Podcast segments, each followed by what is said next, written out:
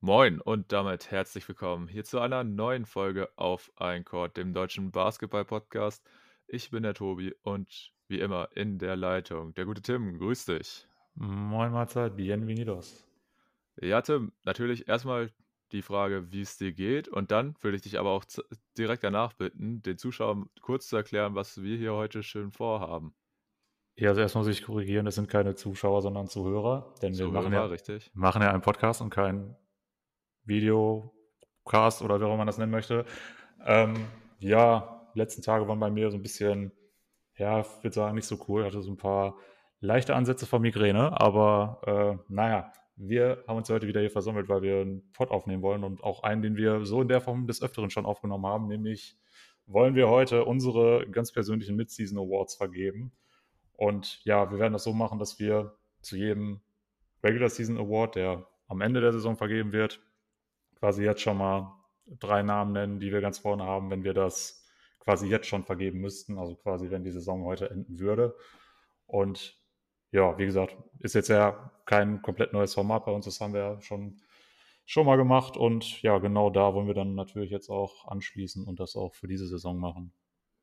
Genau, auf jeden Fall. Also das hast du ja schon gesagt, das ist eine der wenigen Konstanten, glaube ich, bei uns in der Podcast-Geschichte, dass wir uns auch, ja, ungefähr zur Halbzeit der Saison kann man ja nie genau bestimmen, wann der Punkt jetzt erreicht ist, aber wenn so ungefähr die Hälfte der Spiele gespielt sind, dass wir uns dann noch einmal zusammensetzen und ein bisschen über unsere Award-Picks reden. Dieses Jahr haben wir es ja tatsächlich nicht geschafft, äh, vor der Saison noch eine Aufnahme mit den, ähm, ja, unseren eigenen Awards-Pick zu machen. Und deswegen können wir das jetzt nicht so direkt vergleichen, aber trotzdem, glaube ich, wird das ganz cool, da jetzt einfach mal ein bisschen drüber zu sprechen. Und ja, es kann sein, dass die äh, Folge heute etwas chaotischer wird. Ich nehme nicht mit dem gleichen Setup wie sonst immer auf, deswegen könnte das vielleicht ein bisschen für Probleme sorgen, aber ich denke, wir kommen da schon ganz gut durch und wir haben jetzt auch nicht so das super Konzept oder so erstellt, so dass wir den Award abhaken und dann zack zu den nächsten. Also wir lassen das einfach alle so ein bisschen auf uns zukommen, gucken mal, auf welchen Award wir gerade Bock haben, darüber zu sprechen. Und ja, dann sprechen wir, wie gesagt, jeder kurz über seine drei Kandidaten wen, wen er da wie wo gerankt hat und vielleicht, wenn der andere da noch eine Überraschung hat, dann wird er kurz drüber gesprochen. Aber wir wollen uns jetzt auch nicht überall so ewig lange drauf aufhalten, weil es sind ja einige Awards und ja, deshalb, damit wir uns da nicht so ewig verlieren, würde ich sagen, Tim, willst du direkt loslegen und dir den ersten Award aussuchen, mit dem wir starten? Ja, ich würde ganz gerne mit dem Rookie des Jahres anfangen, denn ich glaube, da werden wir uns zumindest bei den ersten beiden Namen relativ einig sein. Ja, ähm, glaube ich auch. Da sollten wir nicht allzu viel Zeit bei verlieren. Ja, deswegen haue ich jetzt einfach mal meinen Platz 3 raus. Ähm, ist jemand, bei dem hätte man eigentlich einen Teamkollegen da ein bisschen mehr gesehen in dem Spot. Ähm, aber da dieser genannte Teamkollege sich schon vor der Saison verletzt hat, ähm, hat dieser andere Name, den ich jetzt hier nennen werde, da auf jeden Fall profitiert und damit auch deutlich mehr Minuten gesehen. Die Rede ist von Jalen Williams von OKC. Ich fand, der dritte Platz war so einer, der jetzt so ja wahrscheinlich einige Namen nennen können, denn wie gesagt, die ersten beiden, die sind da so ein bisschen vorne weggelaufen. Ich wollte jetzt einfach noch einen, äh, ja, jemanden als dritten Namen haben, den ich einfach so ganz cool finde, der mir auch äh, sehr gut gefällt spielerisch und der auch deutlich besser reingefunden hat, als ich jetzt erwartet hätte. Jalen Williams wurde ja auch erst gegen Ende der Lottery gepickt. Äh, dennoch kann er äh, für sich behaupten, 11,7 Punkte im Schnitt zu erzielen, dazu 3,9 Rebounds und 2,9 Assists. Also für jemanden, der ja jetzt nicht unbedingt den, den äh, Starter-Spot von Anfang an hatte und sich erst ein bisschen reinkämpfen musste, sind das, denke ich, ganz solide Zahlen. Dazu auch über 50 Prozent aus dem Feld und sogar knapp 55 Prozent bei den Effective Field Goals. Ich finde, das sind schon ziemlich gute Zahlen für jemanden, der ja jetzt auch nicht diese riesigen Erwartungen hatte vorher. Und ich finde, so als, als dritten Namen kann man den da auf jeden Fall nennen. Wen hast du da? Ist auf jeden Fall auch jemand, den ich da im erweiterten äh, Kreis hatte mit äh, ja, den guten Jalen Williams, den du jetzt aufgeführt hast, wie du gesagt hast, der dritte Platz total weit gefächertes Feld. Also da hätte man jetzt wirklich viele Namen reinwerfen können. Und ich hatte auch über Williams überlegt, weil ich ihn auch echt gut fand in den Spielen, die ich jetzt von Oklahoma dieses Jahr gesehen habe, auch wenn das echt nicht so viele waren. Aber mir gefällt so sein All-Around-Skillset ganz gut. Der Dreier fällt halt bei ihnen leider noch nicht so, aber ich denke, da kann man doch noch darauf hoffen, dass sich das ein bisschen verbessert. Und ja, der Spieler, für den ich mich jetzt entschieden habe, ist tatsächlich auch einer, wo man, glaube ich, anfangs der Saison gar nicht unbedingt damit gerechnet hätte, dass der so einen großen Einfluss haben wird und jetzt teilweise sogar schon für sein Team ähm, ja, starten durfte. Und zwar habe ich mich für Walker Kessler entschieden, der ja vor der Saison so ein bisschen als ja, Throw-in quasi im Zuge des Rudy Gobert-Deals zwischen den Utah Jazz und den Minnesota Timberwolves ja alt mit drin war, so als deren First-Round-Pick, wurde seinerzeit noch von den Wolves gedraftet, aber der Trade ist ja dann da, nach der Draft stattgefunden und so hat er ja gar nicht in Minnesota gespielt, sondern war von Anfang an bei den Jazz. Und ja, die Lücke in Utah war natürlich durch den Abgang von Gobert auf der 5 ziemlich groß. Und ich will jetzt natürlich auf keinen Fall sagen, dass Walker Kessler die Rolle genauso gut erfüllt oder so. Aber es ist schon echt eine interessante Komponente, die sie da mit ihm haben. Also er macht echt einen super äh, Job als Rim Protector. Und ja, mir gefällt seine Defense eigentlich äh, echt ganz gut. Also ist er jetzt nicht so dieser, ja, klassische Big Man. Natürlich musst du mit ihm Drop Defense spielen, aber es ist jetzt auch nicht so, dass er da von schnellen Guards oder so gekillt wird. Er, ich finde, er kommt dann teilweise noch ganz gut hinterher und kann da recovern. Und ja, man merkt es trotzdem auch so, finde ich, dass einige Gegenspieler ihn da auch ähm, schon respektieren. Und das bei einem Rookie finde ich auch schon krass, dass da nicht unbedingt der Drive gesucht wird, sondern die Gegner auch auf jeden Fall schon so seine Präsenz in der Zone spüren. Und das finde ich ist auf jeden Fall ein super Value jetzt für jemanden, der ja auch eher am Ende der ersten Runde gepickt wurde. Ich glaube, er war Pick Nummer 22. Das ist dann echt schon richtig stark und natürlich auch das Jazz-Team überperformt allgemein und er ist da aber auch auf jeden Fall ein Bestandteil weil ich finde wirklich die Minuten mit ihnen super solide und du denkst einfach nicht, dass es ein Rookie ist und ich glaube, das ist eines der besten, ja, äh, Lobeshymnen, die man dann auf so einen Rookie aufsprechen kann, wenn man, wenn er sich einfach direkt von vornherein so gut ein, äh, einfindet und auch einfach gut ins System passt. Ja, also auch absolut solider Pick, kann ich dir jetzt auch nicht großartig widersprechen. Bei ihm war es ja auch, glaube ich, zur Draft so ein bisschen so, dass man ihn eigentlich so ein bisschen in die Richtung Hassan Whiteside immer projizieren wollte. So jemand, der zwar in der Zone schon auch Shots blocken kann, aber so ganz viel mehr hat man von ihm eigentlich nicht erwartet. Also quasi so ein Mono-Skill-Defender. Wenn ich ihn jetzt nicht verwechsel, weil ich glaube, über Mark Williams hat man das auch gesagt. Das ähm, ist halt auch sowas, was mich jetzt so rückblickend natürlich, ich weiß, vor der Draft war Mark Williams auch äh, deutlich höher als ein Walker Kessler, aber wenn du jetzt die beiden so im direkten Vergleich hast, finde ich einen Kessler einen deutlich interessanteren Spieler. Ja, absolut. Also, er ist jetzt vielleicht auch übertrieben zu sagen, das ist ein Unterschied wie Tag und Nacht, aber ich gebe dir da vollkommen recht. Mittlerweile musst du wirklich äh, sagen, dass er definitiv den höheren Value hat. Und ähm, ja, wie du auch richtig beschrieben hast, er funktioniert auch in dem System deutlich besser, als, äh, als man es jetzt hätte erwarten können. Und ich denke, da, ja, was heißt ich denke, ich meine, er ist ein Rookie, natürlich hat er noch Luft nach oben und da bin ich auch mal gespannt, äh, wo es dann für ihn hinführen kann, denn ähm, ich fand halt auch, du hast so ein bisschen erwartet, die Jazz werden sowieso nicht äh, sonderlich viel reißen. Mit ihnen dann auf dem Feld, ja gut, ne, muss halt gucken. Aber die, das Team an sich äh, macht ja auch eine echt gute Saison bisher. Und das liegt eben auch daran, dass er bei weitem nicht so angreifbar ist, wie viele das jetzt gedacht hätten. Ja, das auf jeden Fall. Und ich finde, natürlich ist die Frage bei so einer Art von Big als Spielertyp, wie, inwiefern ist er zum Beispiel in den Playoffs und so spielbar. Aber das ist jetzt natürlich, finde ich, gerade bei den Rookie kann man das so ein bisschen außen vor lassen. Und natürlich ist er jetzt auch so von seiner restlichen Produktion jetzt nicht so super krass. Der macht so seine sieben Punkte im Schnitt, aber hat halt seine zwei Blocks pro Spiel. Und ja, ist natürlich dann auch rein positionsbedingt und von Körperbau, dass er da jetzt nicht so super spektakulär noch ist und dass da vielleicht andere aus der Rookie-Class, so Jaden Ivy oder so, die, die du natürlich auch noch so als Namen hättest, nennen können. Aber ich finde generell ist die Rookie-Class natürlich jetzt, dass natürlich auch mit Chat einer der Top-Picks ausgefallen ist, aber zum Beispiel von einem Jabari Smith hätte ich mir ein bisschen mehr erwartet.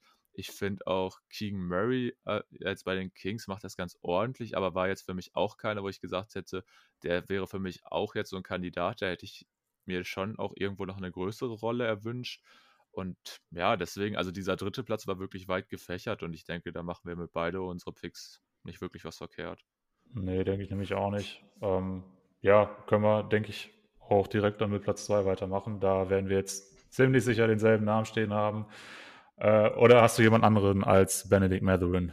Nein, auf gar keinen Fall. Also das ist wirklich so klar. Also wie gesagt, die ersten beiden Plätze in diesen Rankings sind klar und aber dann auch, dass der eine wirklich auf der 1 ist und der andere auf der 2, das steht genauso fest.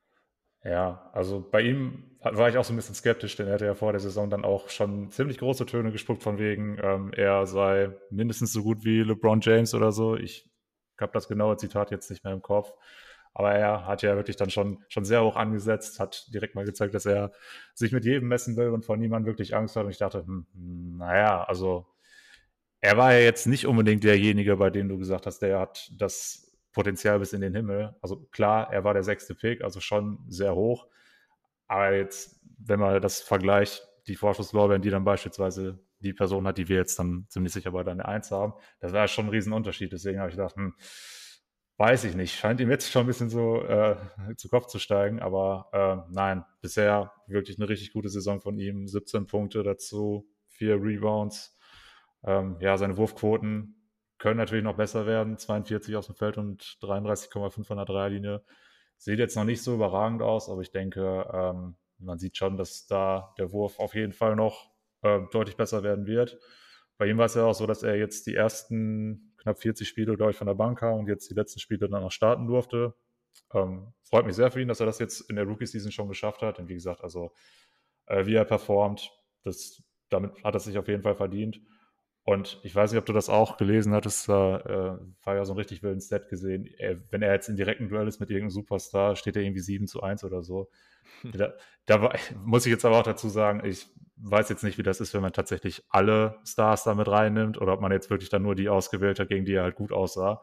Ähm, aber ja, das, das fand ich halt ganz cool eben mit dem Zusammenhang, dass er sagte, ja, LeBron James, ja, hm, was willst du eigentlich, so nach dem Motto ja, also er auf jeden Fall jemand, der richtig Bock macht und auf den man sich dann auch noch sehr in der Zukunft freuen kann. Denn das muss man ja auch in dem Fall mal erwähnen, was die Pacers dieses Jahr zeigen, kann sich ja auch wirklich mehr als sehen lassen. Das hat ja auch kaum einer so kommen sehen, dass die sich da so gut halten und ja tatsächlich auch dann Richtung Play-In auf jeden Fall noch eine Rolle mitsprechen können.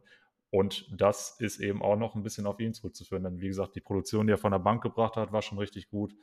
Wenn er das als Starter jetzt noch ausbauen kann, umso besser. Und ja, dann bin ich mal gespannt, ähm, ja, wo es dann am Ende der Saison für die Pacers hingeht. Ja, safe. Also kann ich dir eigentlich wirklich in allem, was du gesagt hast, nur zustimmen. Die Pacers machen in der aktuellen Konstellation echt Bock, performen auch deutlich über und da hat er auch auf jeden Fall einen gehörigen Anteil dran, weil wir ja wirklich alle gedacht haben, okay, Indiana, da, die werden wahrscheinlich früher oder später noch einen Trade oder so machen und dann komplett einreißen. Er war jetzt auch einer der ja, mit höchsten Picks, die die Pacers in den letzten Jahren überhaupt mal hatten. Das war ja immer so ein Team, was ziemlich im Mittelfeld war und dann die letzte Saison wirklich mal ein bisschen schlechter und dann mit ihnen an sechs halt auch echt eine super Spieler abgegriffen, muss ich auch ehrlich sagen.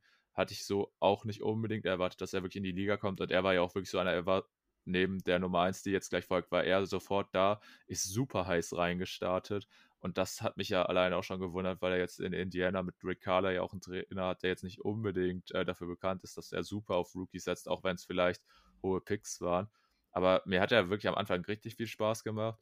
Ja, dann fand ich ihn jetzt über die letzten Wochen etwas schwächer und gerade jetzt auch dadurch, dass er in die Starting Five gerutscht ist, aufgrund der Halliburton-Verletzung, finde ich, merkt man auch dann noch so ein bisschen, was ihm dabei abgeht, weil so ein wirklich natürlich so ein super Playmaker wie Halliburton, ich glaube, den hat jeder Spieler gerne an seine Seite.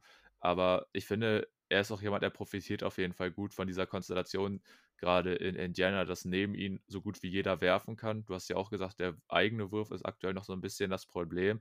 Aber wenn du sonst nur Schützen um dich drum hast und dann wird unter anderem als Turner auch noch ein Big Man, der werfen kann, dann hast du natürlich häufiger die Möglichkeiten auch einfach zu attackieren und das macht er richtig gut. Also wie er seine Drives durchzieht, auch wie er die dann abschließt, das ist schon echt sau stark und deswegen ja, Matherin für mich auch ganz klar der zweite Pick hier. Ja, dann können wir, denke ich, auch direkt zur Nummer 1 kommen, wenn du jetzt zu ihm nichts mehr loswerden möchtest oder zu den Pacers, wie auch immer. Nee, können gerne weitermachen. Ja, dann lass uns doch noch mal kurz über Paolo Banquero reden. Der Nummer 1-Pick, der, ich denke mal, seine Erwartungen aber mal sowas von erfüllt hat.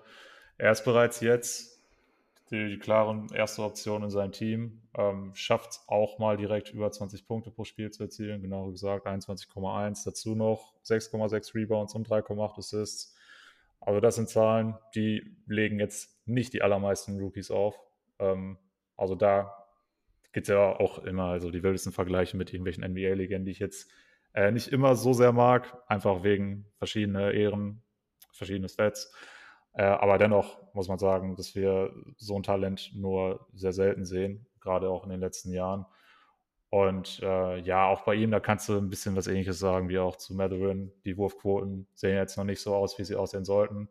44 aus dem Feld, äh, knapp 32 von der Dreierlinie, also da sind sie relativ ähnlich. Da äh, ist natürlich noch einiges an Luft nach oben.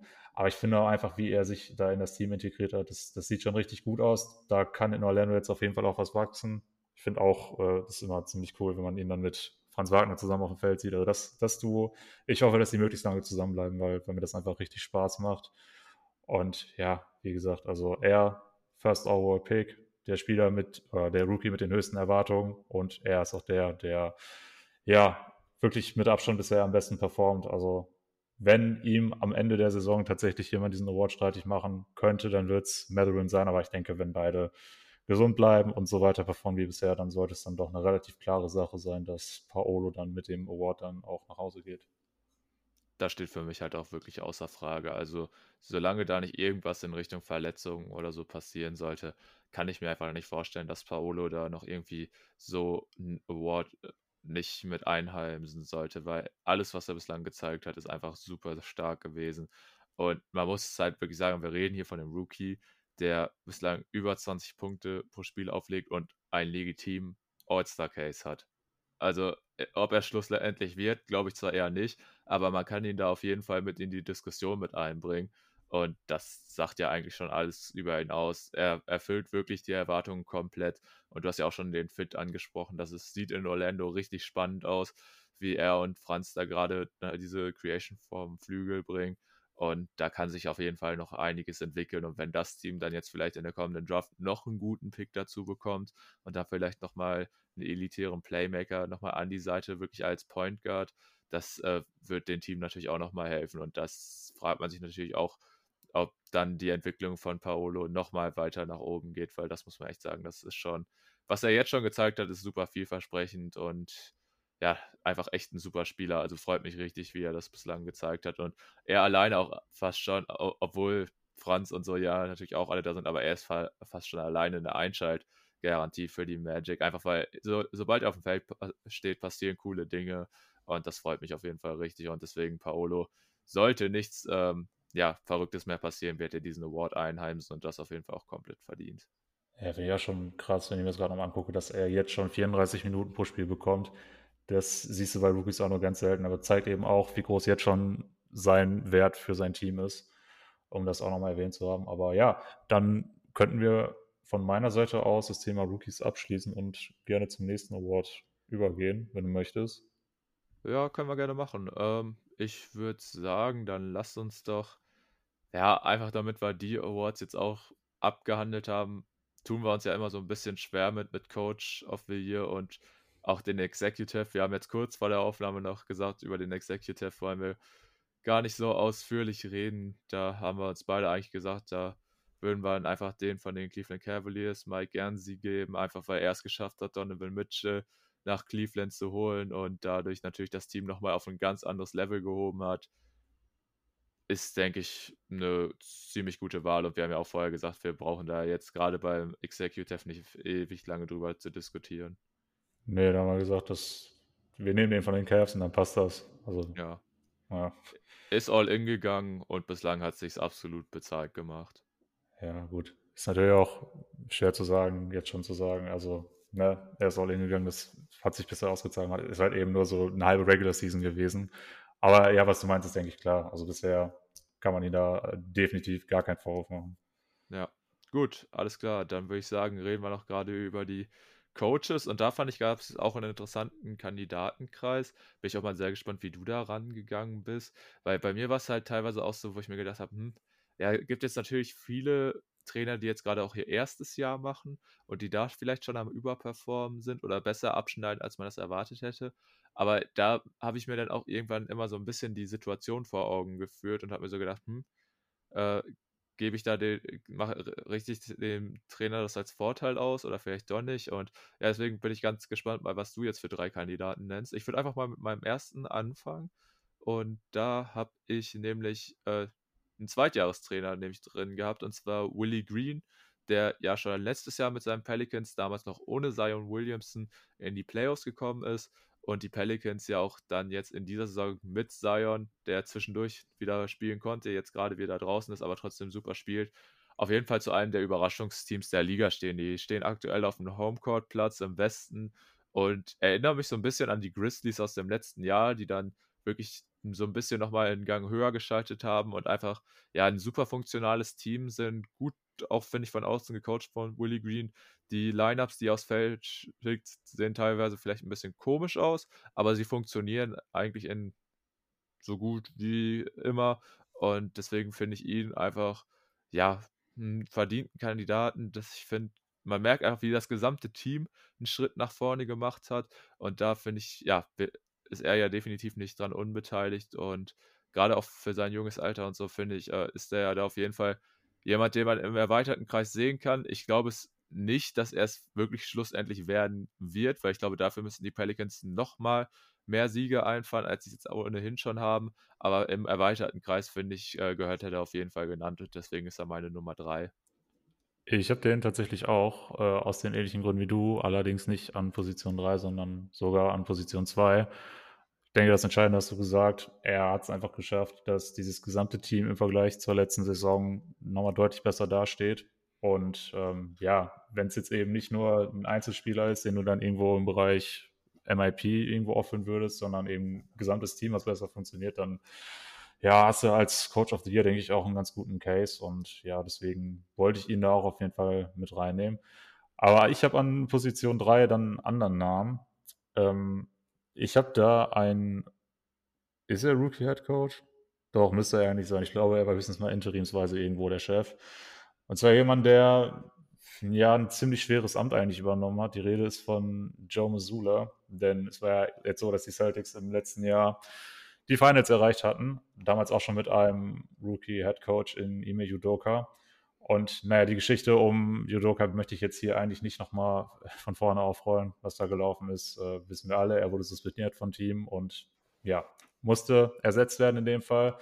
Und wenn dein Vorgänger es geschafft hat, dein Team bis in die Finals zu führen und auch es geschafft hat, dieses ganze Teamkonstrukt nochmal deutlich besser funktionieren zu lassen, der dann allerdings das Team aus ja, disziplinarischen Gründen, nenne ich es jetzt mal, verlässt und du musst dann eben eigentlich genau da weitermachen, wo er aufgehört hat. Und die logische Folge wäre eigentlich gewesen, dass man jetzt wieder versucht, die Finals zu erreichen. Dann finde ich schon ziemlich krass, dass er es geschafft hat, Stand jetzt das, den besten Rekord der Liga zu haben. Äh, und ja, deswegen habe ich da jetzt mal so ein bisschen anderen Ansatz gewählt, einfach sozusagen, du hast jetzt jemanden, der eine schwierige Situation übernimmt, aber trotzdem die Erwartungen, die eigentlich der Vorgänger gehabt hat, trotzdem genauso weiterführen kann. Und ja, so bin ich da letztendlich bei Joe Musula gelandet. Aber ich finde, beim Coach of the Year ist auch immer so ein bisschen die Frage, was ist da jetzt der richtige Ansatz? Nimmst du jemanden, der sein Team am meisten verbessert hat? Jemand, der vielleicht viele Jahre gute Arbeit gemacht hat, den du dann letztendlich dafür belohnst? Oder jetzt, wie in meinem Fall bei Musula, einfach jemand, der ganz komische Situationen dann doch sehr gut gemeistert hat? gibt ja da so die verschiedensten Ansätze, die man da wählen kann. Ich habe mich jetzt bei Platz 3 eben dafür entschieden, ihn dafür zu belohnen, dass er dann doch äh, sehr viel, sehr gut gemacht hat. Ja, ist auf jeden Fall auch ein, jemand, den ich bei mir äh, auf der Liste hatte, habe mich jetzt dann schlussendlich nicht dazu entschieden, ihn zu nehmen. Einfach weil ich bei ihm, ohne das jetzt bei Ihnen in Abrede zu stellen, aber ich fand, er ist halt auch wirklich in eine sehr gute Situation reingekommen, äh, halt von dem gesamten Team-Setting. Wir reden halt jetzt von einem Team, was es davor, wie du ja auch schon gesagt hast, in die Finals geschafft hat. Und der einzige Wirbel, der so ein bisschen halt war, war natürlich um den Trainerposten. Aber so an und für sich, das Team ist auch noch stärker geworden. Und natürlich ist es auch hm, dann nicht gerade einfach so diese Leistung zu bestätigen. Und das macht er ja bislang wirklich gut. Für mich ist Boston auch mit das beste Team aktuell in der Liga und deswegen hat er natürlich automatisch auch einen Case. Nur ich fand ihn halt jetzt dann irgendwie so, er hatte noch so ein bisschen die bessere Situation erwischt und deswegen ist er bei mir jetzt nicht drauf. Anders als tatsächlich derjenige, den ich auf Platz 2 habe, und zwar ist es der gute Jack Vaughn, der ja die Brooklyn Nets nach, ich glaube, sieben Spielen war es, in denen er die Nets erst interimsweise übernommen hat von Steve Nash, nachdem da relativ klar nach Saisonstart war, dass das nicht funktionieren wird. Und da muss ich sagen, habe ich einfach noch mal so ein bisschen ja, mehr Respekt vor, einfach weil diese Situation einfach nochmal was ganz anderes ist, wenn du jetzt Brooklyn und Boston miteinander vergleichst, auch wenn das vielleicht nicht ganz so fair in dem Zusammenhang ist. Aber wir alle wissen, was für ein Chaoshaufen die Nets waren. Und mittlerweile läuft es halt wirklich richtig gut bei ihn. Und ich glaube, das liegt halt wirklich auch in erster Linie am neuen Headcoach, an Jacques Vaughn, der halt einfach so diese gewisse Ruhe reingebracht hat. Und auch wenn du mit dir mal jetzt so Netzspiele anguckst, der wirkt einfach wie ein total ruhiger, gelassener Mensch und als wäre so dieses ganze Störfeuer jetzt so total weg. Und das finde ich total interessant, weil natürlich hängt es auch in gewisser Weise damit zusammen, dass ein Kyrie sich aktuell ziemlich ruhig verhält und so. Und da jetzt nicht mit irgendwelchen Skandalen oder so schon vor der Saison, wie jetzt natürlich ja, wie dieses Mal auch wieder zusammen äh, oder für Schlagzeilen sorgt, sondern dieses Mal aktuell tatsächlich wirklich nur auf dem Feld. Aber ich muss echt sagen, also wie sich die Nets jetzt in diesem Jahr entwickelt haben, wollte ich auf jeden Fall auch, ja, denen dafür Credit geben und das tue ich halt hier in dem Fall mit dem zweiten Platz für Jack Vaughn. Ja, finde ich, ist ein richtig guter Pick. War bei mir auch lange Zeit ein Kandidat für die Top 3. Wahrscheinlich wäre er so meine vierte Wahl gewesen. Wobei, ja, ich, ich sehe halt absolut diesen Punkt, dass er ja eigentlich schon einen ziemlichen Scherbenhaufen übernommen hat und dann ja auch diese, diesen richtig krassen Run hatte mit, wie war das, 18 Sieger aus 20 Spielen oder so zwischendurch. Ja. Ja, ja ist schon ein guter Case. Habe ich vielleicht dann doch ein bisschen zu sehr außer Acht gelassen. Ärgert mich jetzt gerade echt ein bisschen, dass ich den nicht mit drin habe.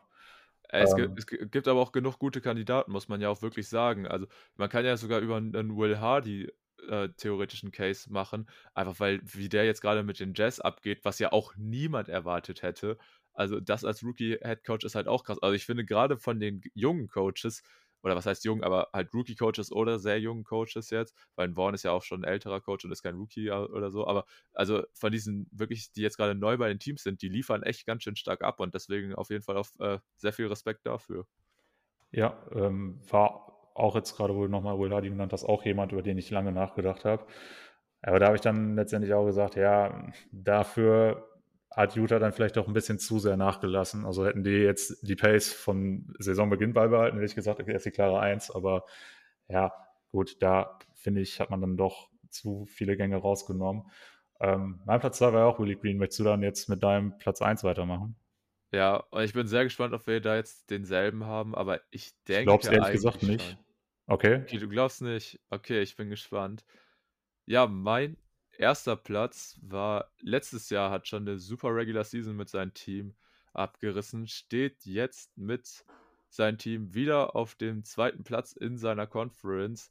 Und die Rede ist natürlich vom guten Taylor Jenkins von den Memphis Grizzlies, der einfach, ja, mit seinem Team quasi genau da anknüpft, wo sie letzte Saison schon waren, haben dann auch eine super Regular Season gespielt, auch gute Playoffs gespielt, muss man sagen, da dann schlussendlich an den Warriors gescheitert. Aber ich finde, du merkst halt einfach wirklich bei den Grizzlies, wie sie halt einfach dieses konstante Wachstum hinlegen und sich stetig weiterentwickeln. Und was für ihn finde ich, jetzt auch nochmal den Case einfach nur bestärkt hat, ist, dass er ja auch immer wieder mit Ausfällen seiner besten Spieler zu kämpfen hatte. Wir haben jetzt erst vor wenigen Wochen das erste Mal die Konstellation gesehen, dass Ja Morant, Jaron Jackson Jr. und Desmond Bain zu dritt gemeinsam auf dem Feld standen und davor ist halt immer einer von denen ausgefallen, aber es hat den Grizzlies halt ja, gar keinen Abriss getan. Die haben trotzdem super performt und stehen jetzt, wie gesagt, auf dem Platz 2 in einer richtig, richtig starken Western Conference.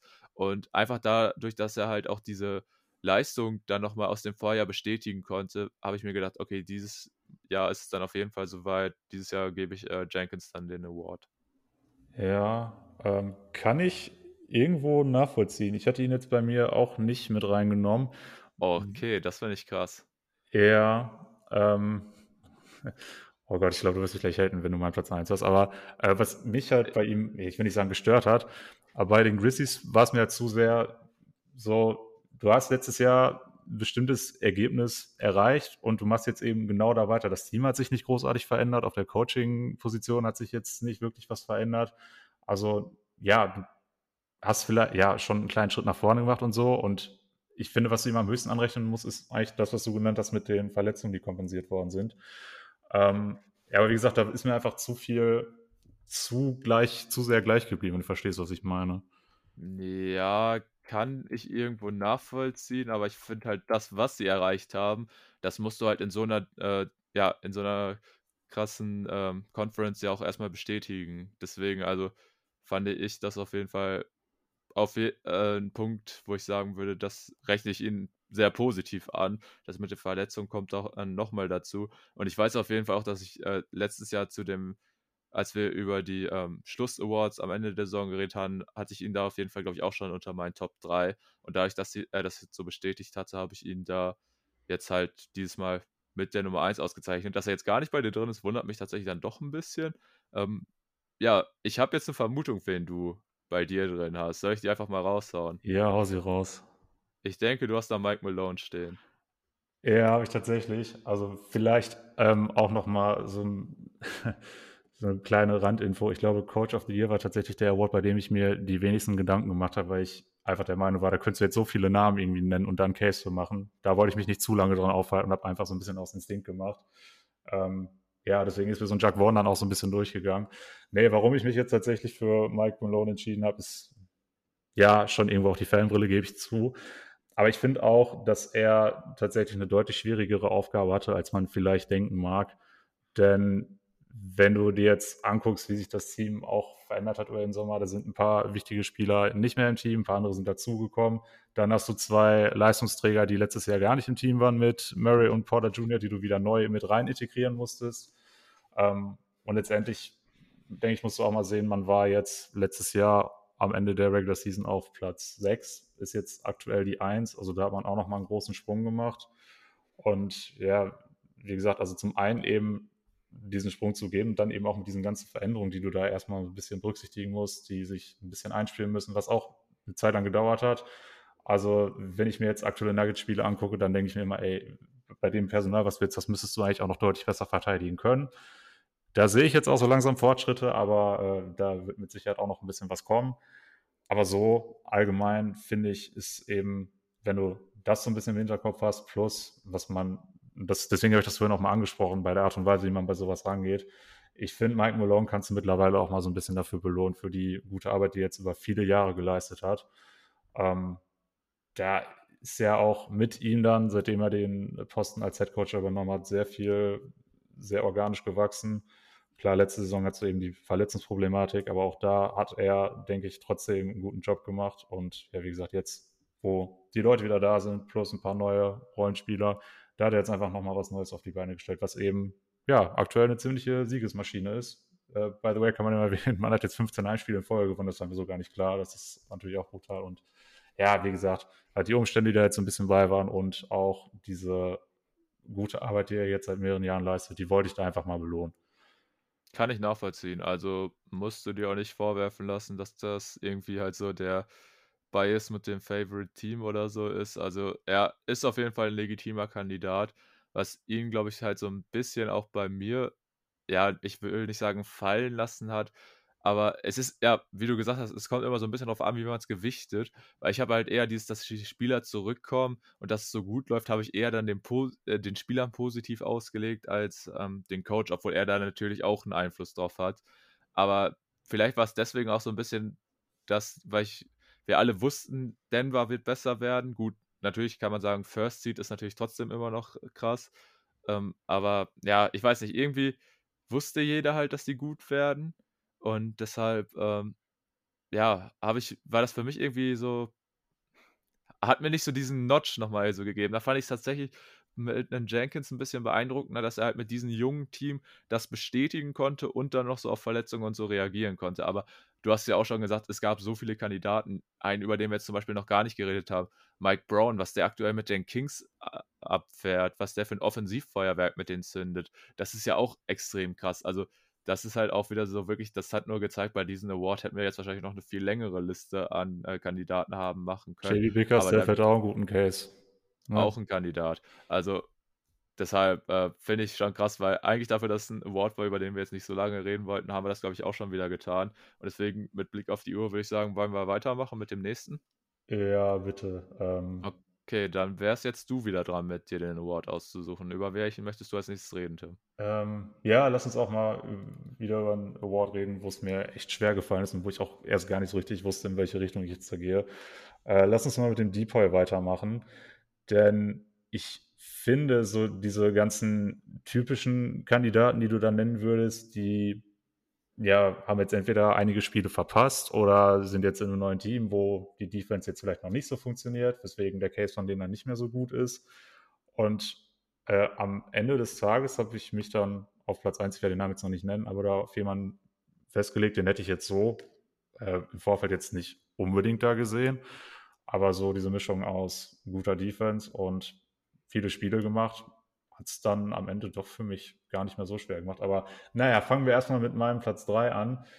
Da ist nämlich so jemand, der jetzt leider ein paar Spiele verpasst hat. Ähm, da rede ich von Janis Antetokounmpo. Es waren jetzt nicht so viele Spiele. Er hätte für mich jetzt sogar noch so viele gemacht, dass ich sagen würde, du könntest noch für ihn argumentieren, für den Award.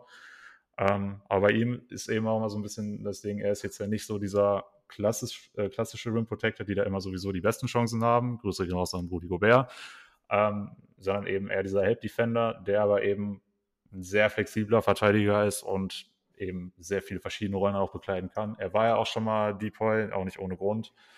Ähm, ja, aber er ist nun mal auch nicht der alleinige Anker in seiner Defense, was ich ihm dann, dann noch so ein bisschen, ja, nicht abreden will, aber ich denke, man, man weiß, was ich meine. Das, da eben andere dann doch, ja, andere Möglichkeiten oder dass man hat andere Möglichkeiten für diese Spieler einen Case zu machen. Deswegen ist er jetzt bei mir erstmal Platz 3. Natürlich auch dieses Jahr wieder eher jemand, der sich immer voll reinhängt in der Defense und wie gesagt auch verschiedenste Rollen da erfüllen kann. Äh, aber ja, dadurch, dass er jetzt eben allgemein in einem Team ist, was sehr viele gute Verteidiger hat, sticht er da jetzt nicht ganz so raus und deswegen ist er bei mir erstmal nur auf Platz 3. Aber wer ist deine Nummer 3? Ja, Janis finde ich interessant. Werden wir wahrscheinlich äh, gleich nochmal drauf zu sprechen kommen. Ich habe auf Platz 3 Bam Adebayo gelistet. Ja, und da muss ich sagen, ist es halt so, die Heat, ein komisches Team dieses Jahr, müssen wir mal ehrlich sagen. Also Miami war uns irgendwie schon vor der Saison klar, irgendwie ein bisschen komisch, wie das da alles so zusammensetzt. Keinen nominellen Starter auf der 4 gehabt. Und auch wenn du dir das so anguckst, auch mit Bam so an und für sich ist er jetzt auch gerade für ein Big jetzt nicht irgendwie riesig oder so. Deswegen habe ich auch so vor der Saison so ein bisschen gedacht, boah, wenn du da auf den großen Positionen jetzt wirklich quasi nur Bam hast und dich darauf verlässt, kann das so gut funktionieren? Stand jetzt muss man sagen, ja. Also zumindest defensiv finde ich, sieht das nach wie vor gut aus. Ich glaube, Miami stellt auch nach wie vor eine Top 10 Defense. Offensiv ist halt eher so ein bisschen das, wo es hapert, aber da wollen wir uns ja jetzt bei diesen Award nicht unbedingt äh, drüben beschäftigen. Und da muss man halt auch einfach sagen, wir alle kennen Bams Spielweise mittlerweile und wie enorm wichtig halt einfach es ist, dass du mit ihnen halt wirklich komplett switchen kannst und halt dieses Switching-Defense spielen kannst. Das kennen wir jetzt mittlerweile, das sehen wir schon seit einigen Jahren, halt auch schon in den Playoffs sogar äh, stellenweise funktionieren. Und ja, ich finde, auch wenn es jetzt in dieser Saison jetzt nicht so ist, dass er da super anders oder sich verbessert hat, was man natürlich immer noch hofft bei einem Spieler, der jetzt noch nicht so alt ist, finde ich, er spielt halt nach wie vor trotzdem richtig guten Basketball und ist ja dann doch auch wirklich der defensive Anker in seinem Team. Und dafür wollte ich ihn auf jeden Fall hier auch nochmal auszeichnen. Ja, ich, ich sehe, wo du herkommst. Bei mir, ich hatte was auch so, dass ich ein bisschen Problem einfach mit dieser gesamten Heat-Saison habe. Ähm, er für mich irgendwo schon auch noch ein Kandidat gewesen. Also hätten wir eine Top 5 gemacht, wäre bei mir mit Sicherheit auch dabei gewesen. Aber ja, so alles in allem, weiß ich nicht. Ich, ich finde die Heat halt irgendwie total schwer zu greifen und damit eingehend auch Bam irgendwie so ein bisschen schwer zu bewerten. Aber ja, nachvollziehen kann ich schon, dass man ihn, dass man ihn da auch weit vorne mit sieht. Ich habe jetzt auch für nochmal in die Betting Odds reingeguckt, da ist er auch relativ weit oben. Hätte ich jetzt gar nicht gedacht, dass er da doch noch so gute Quoten hat, verhältnismäßig. Aber ja, wäre natürlich auch jemand, den man da grundsätzlich immer nennen kann. Ich würde einfach mal direkt mit meinem Platz 2 weitermachen. Und da kann ich mich eigentlich nochmal wiederholen bei dem, was ich vorhin gesagt habe. Es gibt eben ziemlich viele Spieler dieses Jahr, bei denen es am Ende wahrscheinlich so ein bisschen mit reinspielt, dass man einfach zu wenig Spiele absolviert hat aufgrund von Verletzungen. Und ich habe hier jetzt auf Platz 2 jemanden, der hat definitiv zu wenig, um die Eins zu sein. Aber das, was er in diesen paar Spielen gezeigt hat, hat mir gesagt, okay, der muss auf jeden Fall trotzdem mit in die Top 3, weil ich es so beeindruckend finde. Und da ist die Rede von Triple J, von Jaron Jackson Jr. Er hat jetzt leider nur 28 Spiele gemacht. Das sind ja, ungefähr zwei Drittel von den möglichen Spielen. Aber er hat es einfach jetzt vollbracht innerhalb von 26 Minuten Spielzeit pro Partie, 3,3 Blocks aufzulegen. Und ich, das, ich, ich weiß, Blocks sind natürlich nicht der einzige Indikator für einen guten Verteidiger, aber dass er da nun mal jemand ist, der eigentlich auch immer an sich schon einen guten Case für den Depot hat. Ich glaube, das muss ich auch keinem mehr erklären. Ähm, und wie er es jetzt nochmal geschafft hat, die Zone komplett zu vermauern, das zeigt, also da hat einfach nochmal ein neues Niveau erreicht. Und wie gesagt, es ist halt total ärgerlich, dass er eben jetzt nur 28 Spiele gemacht hat. Hätte er 40 gemacht, hätte ich gesagt, er ist meilenweit allen anderen voraus. Aber ja, das finde ich, musste das schon mal so ein bisschen mit berücksichtigen. Deswegen ist er bei mir dann doch äh, auf Platz 2 gefallen. Aber wie gesagt, ohne Verletzung wäre er für mich auf jeden Fall die klare 1.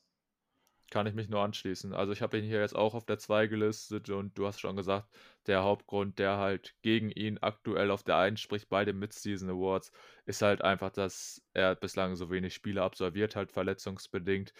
Wenn man dann halt später auf die Awards guckt, könnte es eventuell sein, dass er da halt wirklich noch einen Case für sich machen kann, wenn er jetzt fit bleibt und vielleicht noch andere Spiele verpassen. Aber zum aktuellen Zeitpunkt sind bei mir halt auch einfach die 28 Spiele. Es ist zu wenig, um ihm den Award zu geben. Und ja, trotzdem, wie gesagt, Shoutout an ihn, was ich halt auch so beeindruckend finde oder generell halt auch wieder bei den Grizz, wenn da jemand mal verletzungsbedingt raus ist und dann teilweise auch über einen längeren Zeitraum, dann kommen die relativ schnell wieder rein. Also da ist äh, wenig irgendwie Rost oder so zu merken, sondern die sind sofort so wieder im System und sofort wieder zur Stelle und das finde ich gerade bei ihm auch sehr beeindruckend. Und ja, natürlich dann auch, dass er sofort wieder auf dem Niveau verteidigt. Das ist keine Selbstverständlichkeit. Und deshalb auf jeden Fall fettes Shoutout an Jaron Jackson Jr. Und jetzt muss man halt echt hoffen, dass er gesund bleibt. Und dann kann er wirklich noch zum Ende der Saison auf jeden Fall auch ein Kandidat für den, ja, wirklichen Award am Ende sein. Ja, absolut. Also Mid-Season war jetzt einfach noch zu wenig, was die Spiele angeht. Und gebe dir vollkommen recht, wenn er jetzt fit bleibt und dann am Ende doch noch auf ja, äh, 65 Spiele oder sowas kommt, dann können wir auf jeden Fall darüber reden, dass er dann den in Anführungszeichen richtigen Award auch bekommt. Ähm, ich bin auf jeden Fall gespannt, wenn du dann jetzt auf Platz 1 hast und ob wir uns da überschneiden. Aber für mich war es halt so, von diesen typischen Kandidaten war er für mich der Einzige, der auch wirklich viele Spiele gemacht hat. Ich glaube, er hat sogar gar keins verpasst. Ich habe auf Platz 1 äh, mich für Brook Lopez entschieden. Der hat 44 Spiele gemacht und ja, ich kann jetzt ein bisschen auf das verweisen, was ich vorhin schon zu Janis gesagt habe. Allgemein Team, was sehr viele gute Verteidiger hat. Nur er sticht da in dem Fall nochmal heraus, da er nun mal wirklich der, der Rim Protector und der Anker der Defense ist. Der hat dann einfach nochmal einen höheren Wert als ein Janis. Ähm, auch er eine absolute Blockmaschine dieses Jahr mit, äh, ich muss gerade nochmal nachgucken, äh, 2,5, also auch nochmal deutlich mehr als im letzten Jahr. Da waren es jetzt nur 1,2. Ähm, was eben auch so ein bisschen dem geschuldet ist, dass er jetzt durch die paar Spiele, die Janis dann auch verpasst hat, nochmal eine größere Rolle in der Defense einnehmen musste und das natürlich auch mit Bravo erfüllt hat. Ähm, bei ihm hätte man wahrscheinlich auch vor ein paar Jahren nicht gedacht, dass er nochmal so ein krasser Verteidiger wird, denn da sah es ja gerade zu Anfang seiner Karriere auch überhaupt nicht nach aus.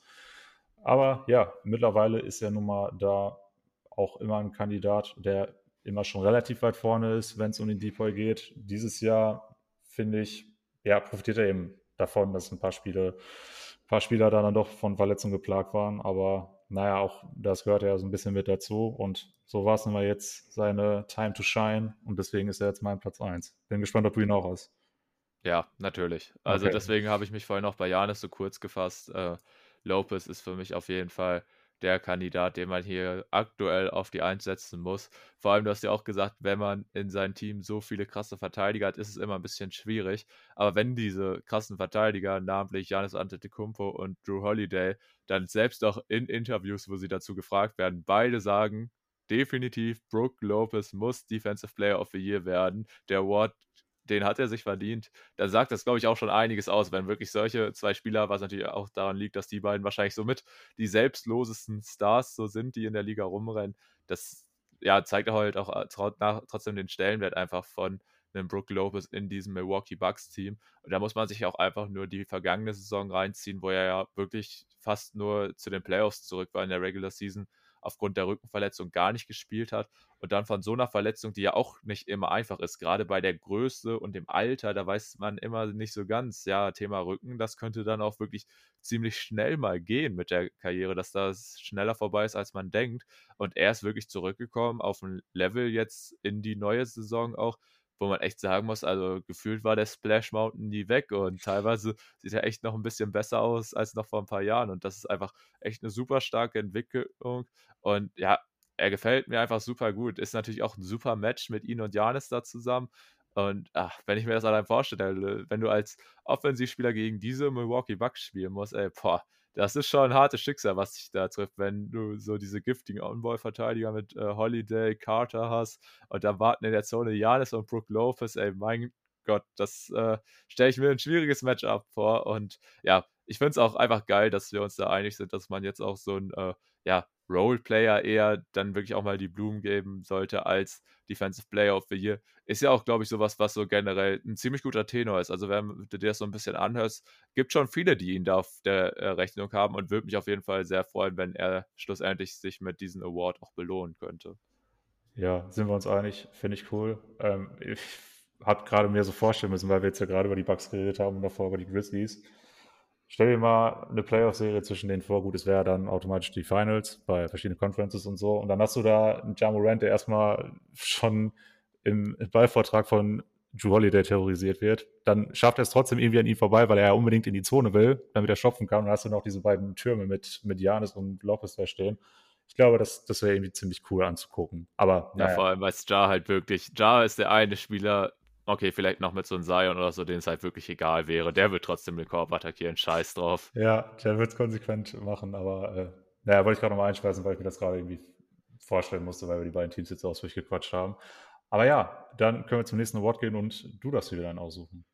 Gut, dann würde ich sagen, lass uns doch über den Six-Man reden, über die Spieler, die ihr Team von der Bank aus ja, unterstützen, da nochmal frische Energie reinbringen. Und der Six-Man Award ist ja auch immer so ein bisschen ein Award, wo man sagen muss, hm, teilweise in der Vergabe schwierig.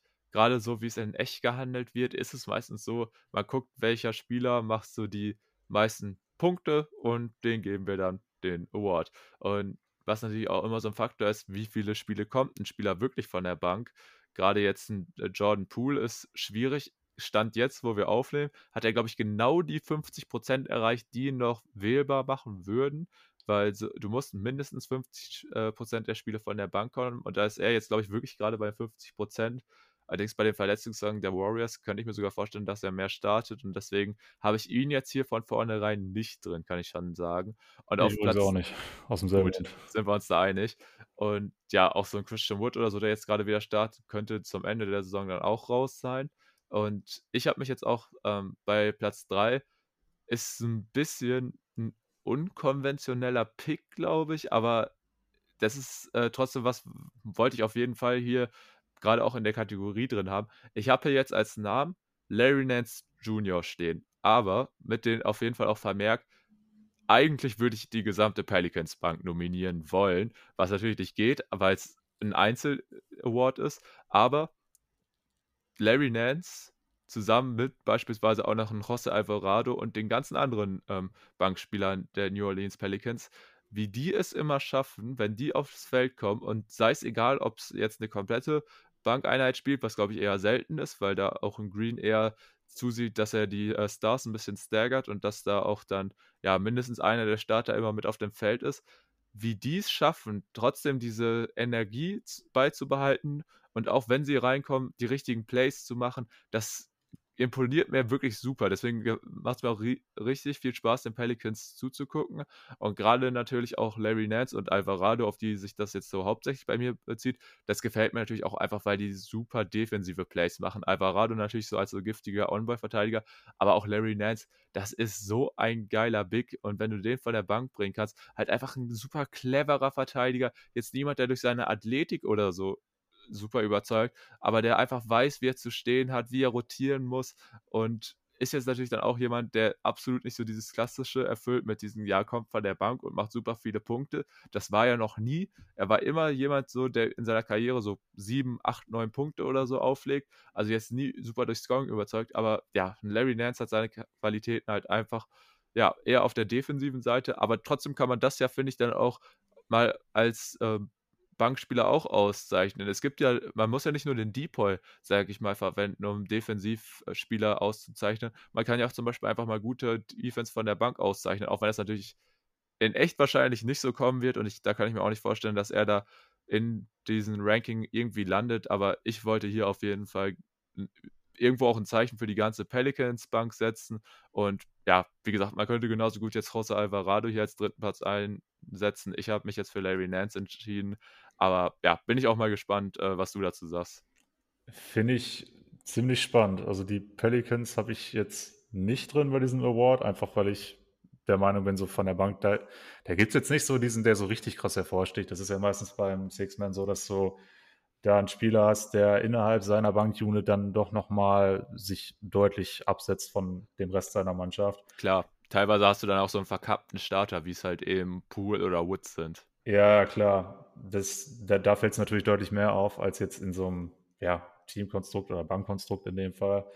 Aber finde ich spannend. Du kannst ja mal ähm, die Idee an Adam Silver weitergeben, dass man nicht einen neuen Award einführt, wie, weiß ich nicht, Sixth and Seventh Man als Duo of the Year oder sowas. Ja, auch geil. Oder generell halt beste Bank der Liga. Ja, beste Bank der Liga. Ja, ähm, finde ich auf jeden Fall cool, dass du mal so einen Ansatz gewählt hast. Ist ja deutlich anders als das, was wir sonst in der NBA sehen.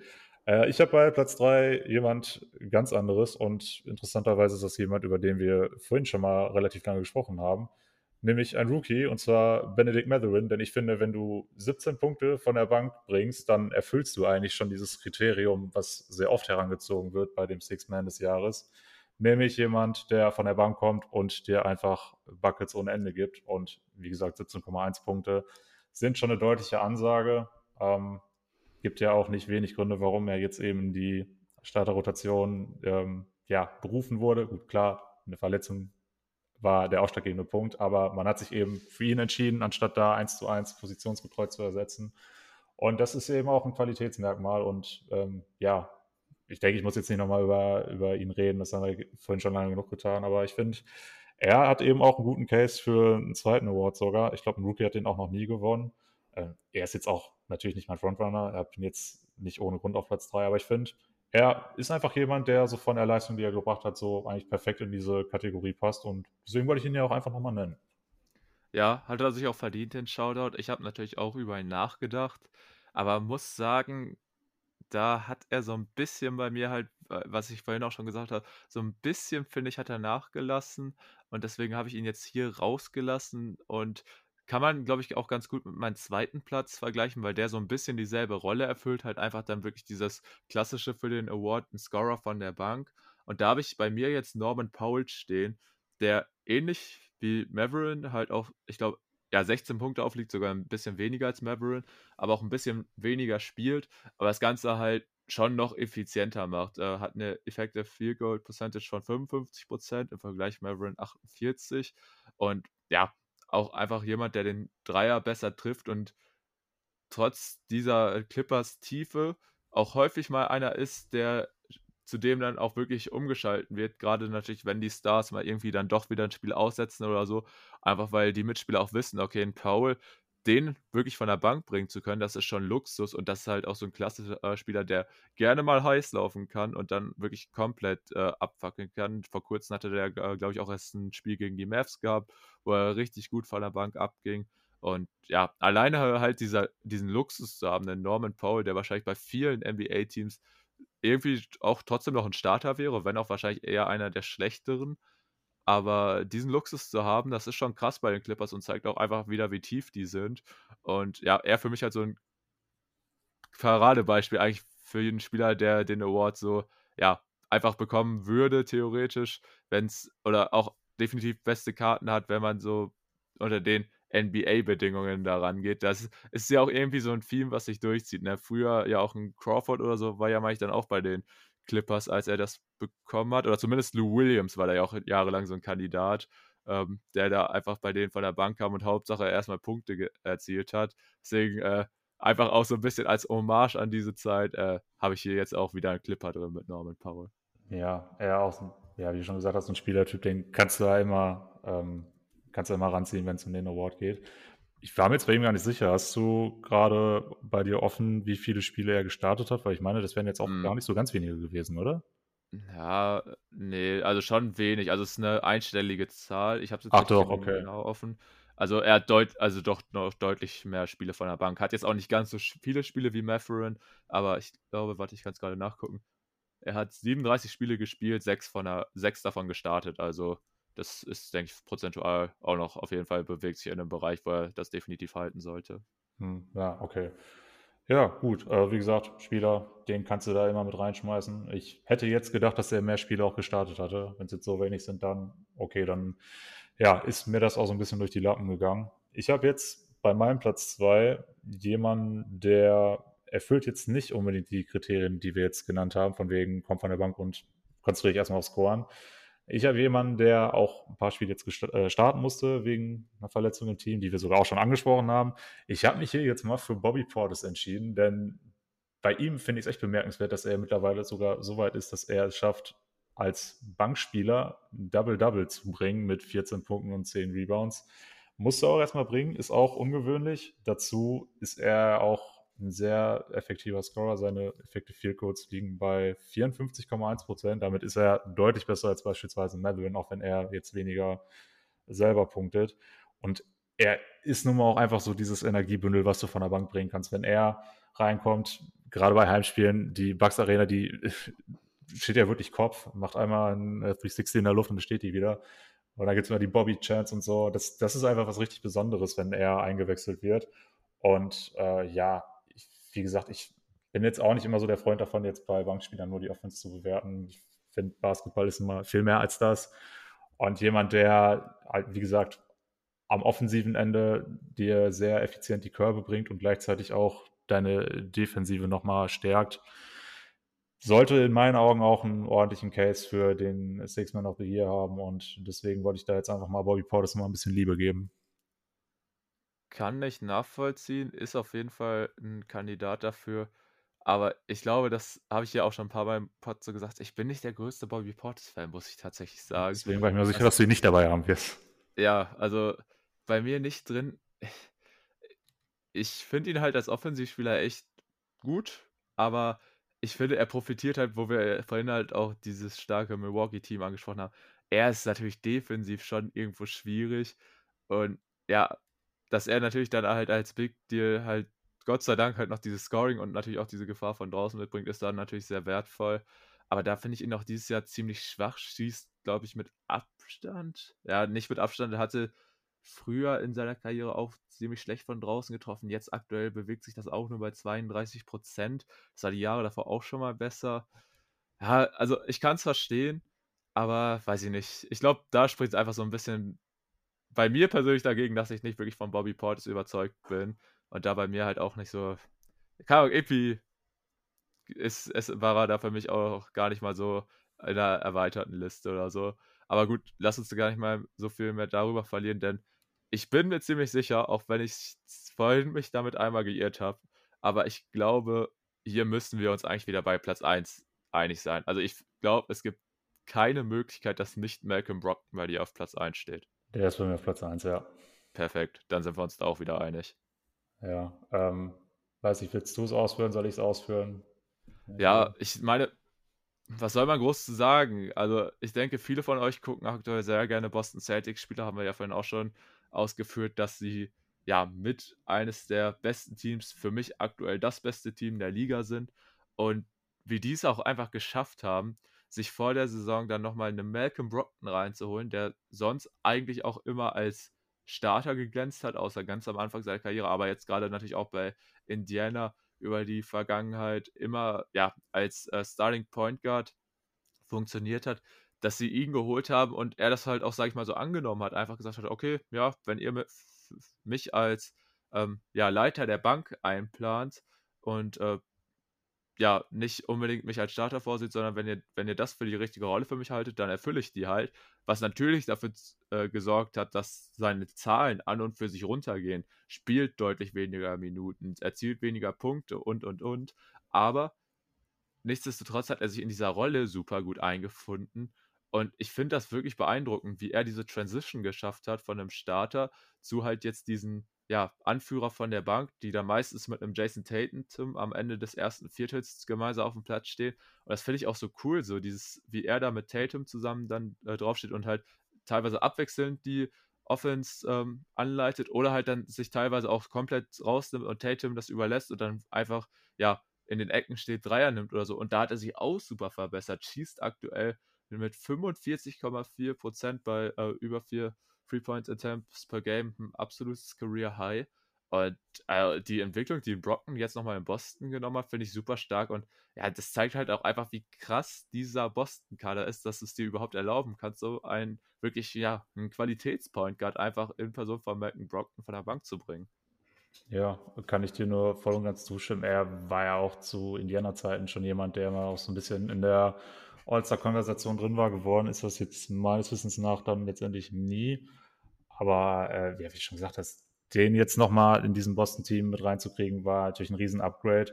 Und auch wenn die Zahlen runtergegangen sind, das hast du ja auch gut erklärt, es hängt einfach damit zusammen, dass er jetzt eine ganz andere Rolle da spielt, die er aber einfach perfekt annimmt. Er ist jetzt auch niemand, der irgendwie so wirkt, als hätte er jetzt so die Riesenansprüche, da eine größere Rolle einzunehmen.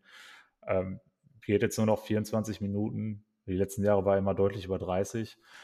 Ähm, aber ja, äh, es ist halt so, dass seine Effizienz jetzt so unfassbar gestiegen ist. Du hast die Dreierquote angesprochen.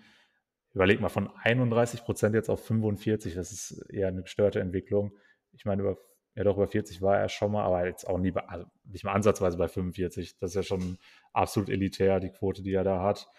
Ähm, auch allgemein, wenn man sich vielleicht nochmal die Effekte viel kurz anguckt, da hatte er letztes Jahr 50 Prozent, jetzt ist er bei 58. 58 auch ein Riesenwert. Ja, äh, den von der Bank bringen zu können, ist absolut Gold. Er mag dann vielleicht in den Playoffs sich tatsächlich dann noch als das fehlende Puzzleteil herausstellen für die Celtics, das es im letzten Jahr nicht gab. Müssen wir mal schauen, darum soll es ja eigentlich heute auch noch nicht gehen, aber ähm, ja, Malcolm Brocken auch für mich wahrscheinlich sogar der sicherste Pick mit Bankero zusammen, wenn es um unsere Awards jetzt hier geht. Ja, also er muss es werden, außer wirklich die Voter sind alle total behämmert und denken sich, ja man, Russell Westbrook, dafür, dass der sich jetzt eigentlich dazu entschieden hat, von der Bank zu kommen, dafür müssen wir ihn jetzt auszeichnen, weil er ja auch der größte Name ist und so. Also wenn das passiert, dann finde ich, kannst du die NBA Awards auch nicht mehr wirklich ernst nehmen. Ja, also ich, ich hatte auch so ein bisschen die Befürchtung, dass du ihn mit reinnimmst. Ich habe ihn extra draußen gelassen, aber ja, finde ich auf jeden Fall super, dass wir den jetzt beide nicht dabei haben, weil, wie du schon sagst, also ja, dafür, dass das jetzt so ein langer Weg war, den da irgendwie in die Rolle reinzukriegen, weiß ich nicht, ob man den noch für belohnen muss. Nein, nein, also wäre auch das komplett falsche Zeichen. Dazu ist er halt auch bei Weitem nicht so effektiv und ja, nee, also ein Westbrook war für mich eigentlich relativ klar, dass der bei mir hier nicht an der Liste auftauchen wird und ja, wie du es schon gesagt hast, Six Man of the Year wird Malcolm Brockton werden, muss er eigentlich. Also das wird mich echt enttäuschen, wenn er den Award nicht bekommt. Aber ja, ich würde sagen, wenn wir uns da zumindest schon mal einig sind, können wir das auch abhaken und mit dem nächsten Award weitermachen. Ja, wir haben nur noch zwei und ich denke, welchen wir traditionell zum Schluss machen, ist klar. Deswegen müsste ich jetzt eigentlich schon mit den MIP weitermachen. Und das ist auch immer so ein Award, da finde ich, ist, ist ähnlich wie beim Coach of the Year. Du kannst da so viele verschiedene Ansätze wählen, wie du da jetzt wen wie bewertest und dann letztendlich den Award auch gibst. Ähm, du kannst zum einen Spieler nehmen, der jetzt einfach den größten Schritt gemacht hat, der seine Zahlen am meisten verbessert hat oder wie auch immer. Du kannst aber beispielsweise auch jemanden nehmen, der jetzt den kurzer, ja, noch nicht ganz ein Star war, aber eben so an der Schwelle war und es jetzt geworden ist. Ne? Einfach weil das nochmal der schwierigste Schritt ist. Da ja, gibt es immer verschiedene Ansätze. Ich habe jetzt auf Platz 3 den Spieler, den viele vor der Saison als äh, Frontrunner auf den Award gesehen haben, nämlich Tyrese Burton. Bei ihm ist es so, an sich, wenn du dir, jetzt nur die reinen Zahlen anguckst, hat er sich gar nicht so krass verbessert eigentlich. Ähm, seine Punkte von 17,5 auf 20 gesteigert, seine Assists von 9,6 auf 10,2. Ähm, ja, seine Turnover sind noch ein bisschen runtergegangen von 3,2 auf 2,6. Ähm, ja, aber er, finde ich, ist nun mal jetzt so weit, dass du für ihn auf jeden Fall einen ähm, ja, Case zum All-Star machen kannst. Manche haben ihn jetzt auch sogar als All-Star-Starter gesehen im Osten. Da gibt es natürlich noch ein paar andere Kandidaten, aber du könntest einen Case für ihn machen. Er ist mittlerweile ja eigentlich der beste Assistgeber der Liga. Ich glaube, er ist aktuell der einzige, der zweistellig ist. Er mit seinen 10,2 wird auf jeden Fall an. Ich glaube, der nächste ist Jokic, der knapp drunter ist. Also ja, da hat er auf jeden Fall nochmal die richtigen ähm, ja, Feinjustierungen gemacht, um jetzt dann eben nochmal ja, diesen entscheidenden Schritt eben zu gehen, von einem guten Spieler zu einem All-Star. Und äh, deswegen wollte ich das an der Stelle mal würdigen und bin gespannt, ob du ihn auch dabei hast. Ich habe ihn auch dabei, habe ihn auf der 2. Ah, okay. Muss sagen, war auch tatsächlich ein bisschen überrascht, dass er von den Zahlen gar nicht mehr jetzt so diesen Riesensprung gemacht hat, wie man sich das vielleicht erwartet. Aber natürlich, wenn man einfach Indiana-Spiele sieht, dann muss man auch sagen, vom gesamten Auftreten her, das ist nicht mehr irgendwie so ein Rookie-Sophomore Tyrese Halliburton, weil klar, er ist jetzt in seinem dritten Jahr, aber halt auch einfach vom reinen Selbstverständnis, wie er da jetzt wirklich die Offensive orchestriert, das ist schon echt super stark und ähm, ja, natürlich auch wieder dieses, dass er da auch von Carly das Vertrauen hat, finde ich echt beeindruckend und er zeigt es ja auch wirklich, wenn da ähm, ja in Zeitdruck oder so eine Entscheidung getroffen werden muss, dann schafft er es wirklich häufig, die richtige Entscheidung zu finden, entweder halt selbst abzuschließen oder halt noch den offenen Mitspieler zu finden. Das macht er wirklich sehr gut und mir gefällt halt einfach seine generelle Entwicklung sehr. Hab ihn jetzt ja bei mir hier auf dem zweiten Rang, aber äh, ja, kann auch auf jeden Fall verstehen, dass du ihn jetzt nur auf drei hast. Aber ich muss tatsächlich auch sagen, als ich mir dann die Zahlen und so angeguckt habe von der Entwicklung, war es mir dann doch irgendwo zu wenig, ihn auf die 1 zu setzen. Das muss ich sagen. Also da hätte ich, so vom reinen Gefühl her hätte ich auch gesagt, er hätte eigentlich noch mehr da stehen müssen. Aber da zeigt halt so der Eye-Test so, okay, der hat einen Sprung gemacht und der hätte sich das auf jeden Fall auch irgendwo verdient, diese Auszeichnung. Nur stand jetzt sich noch halt einen anderen Spieler davor. Ja, ähm, da das jetzt dein Platz 2 war, wer ist denn dein Platz 3? Ich habe auf Platz 3 Ball Ball stehen. Auch eine absolute oh, okay. Überraschung dieses Jahr.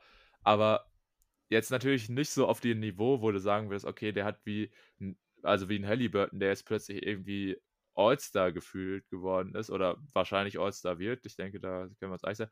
Aber bei Ball Ball, diese Entwicklung, wie der von, ja, du als Denver-Fan weißt, was ich meine. Also der war ja eigentlich kein wirklicher NBA-Spieler. Also der war ja ziemlich außer Rotation, hat teilweise bei euch in der Garbage Time gespielt. Und wenn du jetzt siehst, der Meistens ist. Halt bei dem, dafür gereicht. Ja, und der ist jetzt bei der Magic Starter. Also hat die meisten Spiele gestartet. Ist natürlich total so von der Position her und so alles, was er macht, ist halt irgendwo weird anzusehen. Aber es funktioniert halt irgendwo. Aber der hat halt so einfach dieser Schritt überhaupt von ihm von gefühlt komplett äh, raus aus einer Rotation zu sein und jetzt plötzlich halt solide, ja, Starterminuten auch zu sehen, weil ich, er spielt jetzt 25 Minuten äh, per Game. Das ist natürlich mit meinem weiten Abstand ein Career High, wie natürlich auch bei den Points und und und. Also das ist natürlich dann auch wieder hängt mit den Minuten zusammen. Aber halt diese Entwicklung, die er gemacht hat, überhaupt nochmal auf dieses Starterniveau zu kommen, muss ich sagen, hätte ich ihm nicht zugetraut. Und deswegen, ja, wollte ich ihm da auf jeden Fall auch die Auszeichnung geben. Klar, er ist jetzt natürlich auch in Orlando in einer Situation, die sich das erlauben können, viel auszuprobieren. Aber man muss ihm da auch den Credit geben. Also er zahlt dieses Vertrauen auf jeden Fall auch zurück. Also die Leistung, die er bringt, das ist schon echt ganz besonders. Auch wenn natürlich es immer, wenn du ihn spielen siehst, ey, das ist einfach immer total skurril. Aber macht halt auch einfach Bock. Wir haben es ja vorhin auch schon bei Paolo gesehen. Es macht einfach Bock, die Magic zuzugucken, einfach weil man nie so genau weiß, was äh, heute so Verrücktes auf einen wartet. Ja, krass. Also Bobol hatte ich nicht in meinen Top 3 mit drin. Ähm, aber klar, auch die Entwicklung ist natürlich interessant von einem Spieler, der am Rande zur Nicht-NBA-Tauglichkeit stand und jetzt dann ja ein solider Rollenspieler geworden ist, der sogar die meisten Spiele starten kann. Ja, hat auch schon was. Ich weiß bei dem irgendwie immer noch nicht so richtig, wie, wie nachhaltig das ist oder ob er nicht da auch wieder so ein bisschen ja, mehr entschlüsselt wird und eben, naja, sich die Gegner einfach besser wieder darauf vorbereiten können. Ich meine, er profitiert halt eben davon, dass er körperlich auch so ein Freak ist. Hm. Ähm, ja, Absolut berechtigte Kritik auch. Also das ist auch noch so eine Frage, die ich natürlich habe, wie nachhaltig das Ganze ist und ob er die Entwicklung auch bestätigen kann. Aber jetzt für den Moment halt zu diesen Mid-Season Awards muss ich sagen, also der Sprung ist halt so krass, also da wollte ich ihn auf jeden Fall mit drin haben. Ja, okay. Nee, aber ich hatte jetzt neben Hallie Burton noch zwei andere, wo ich sage, die sehe ich da doch deutlich mehr. Ich würde jetzt mal mit meinem Platz 2 weitermachen und da bin ich mir nicht sicher, ob er vielleicht sogar der ist, den du auf Platz 1 hast. Müssen wir mal gucken. Ich habe mich hier äh, für Shay Gilgis Alexander entschieden.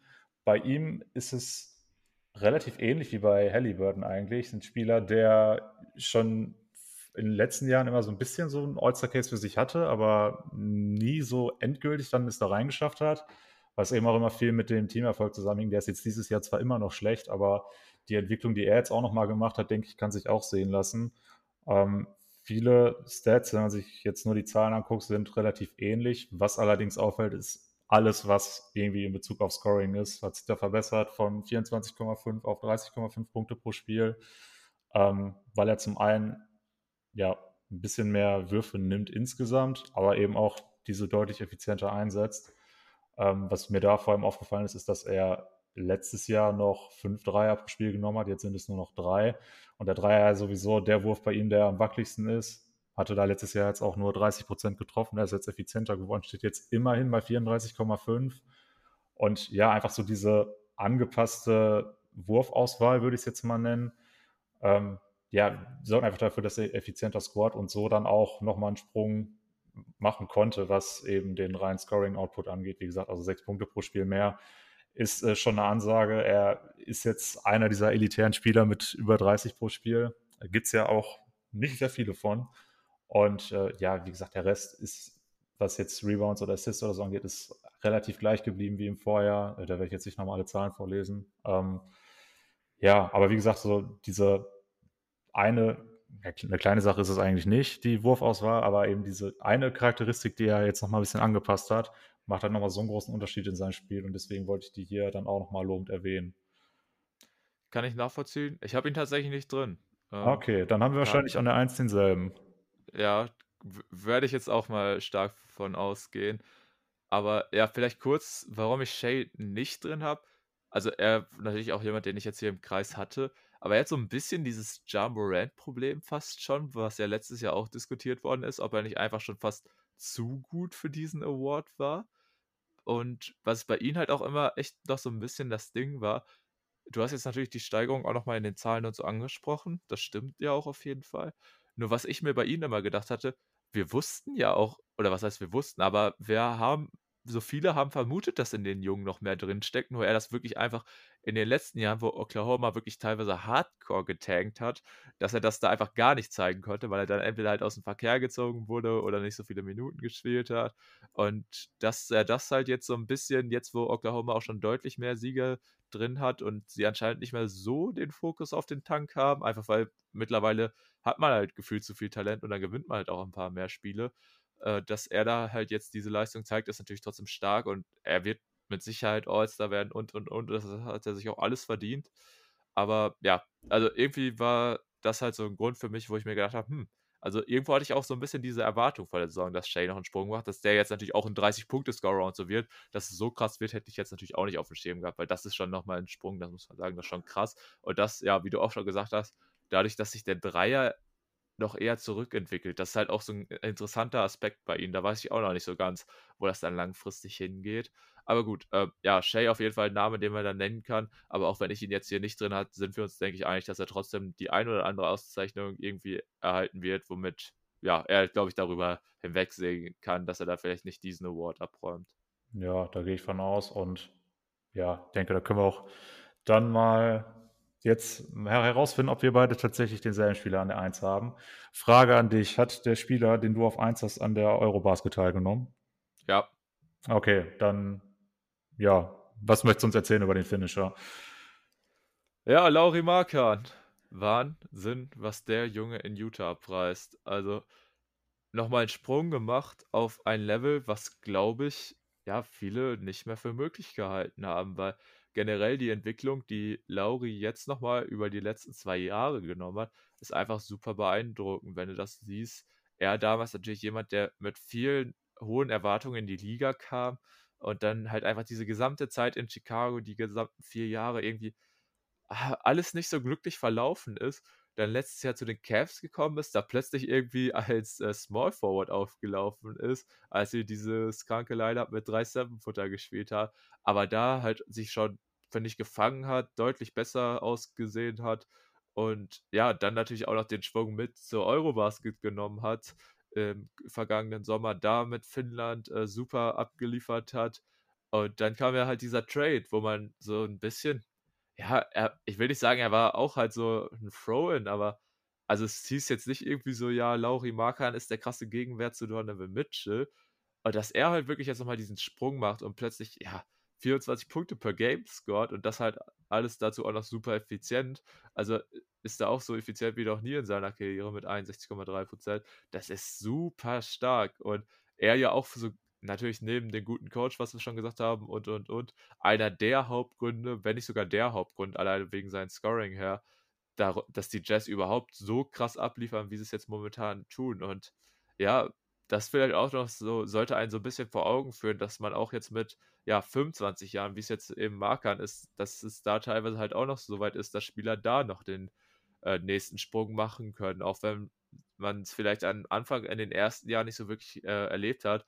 Aber er jetzt halt wirklich in dieser neuen Rolle auch, ja, hat sich, glaube ich, auch einfach gut in der NBA gefunden und gefestigt und ja, einfach eine super Entwicklung genommen.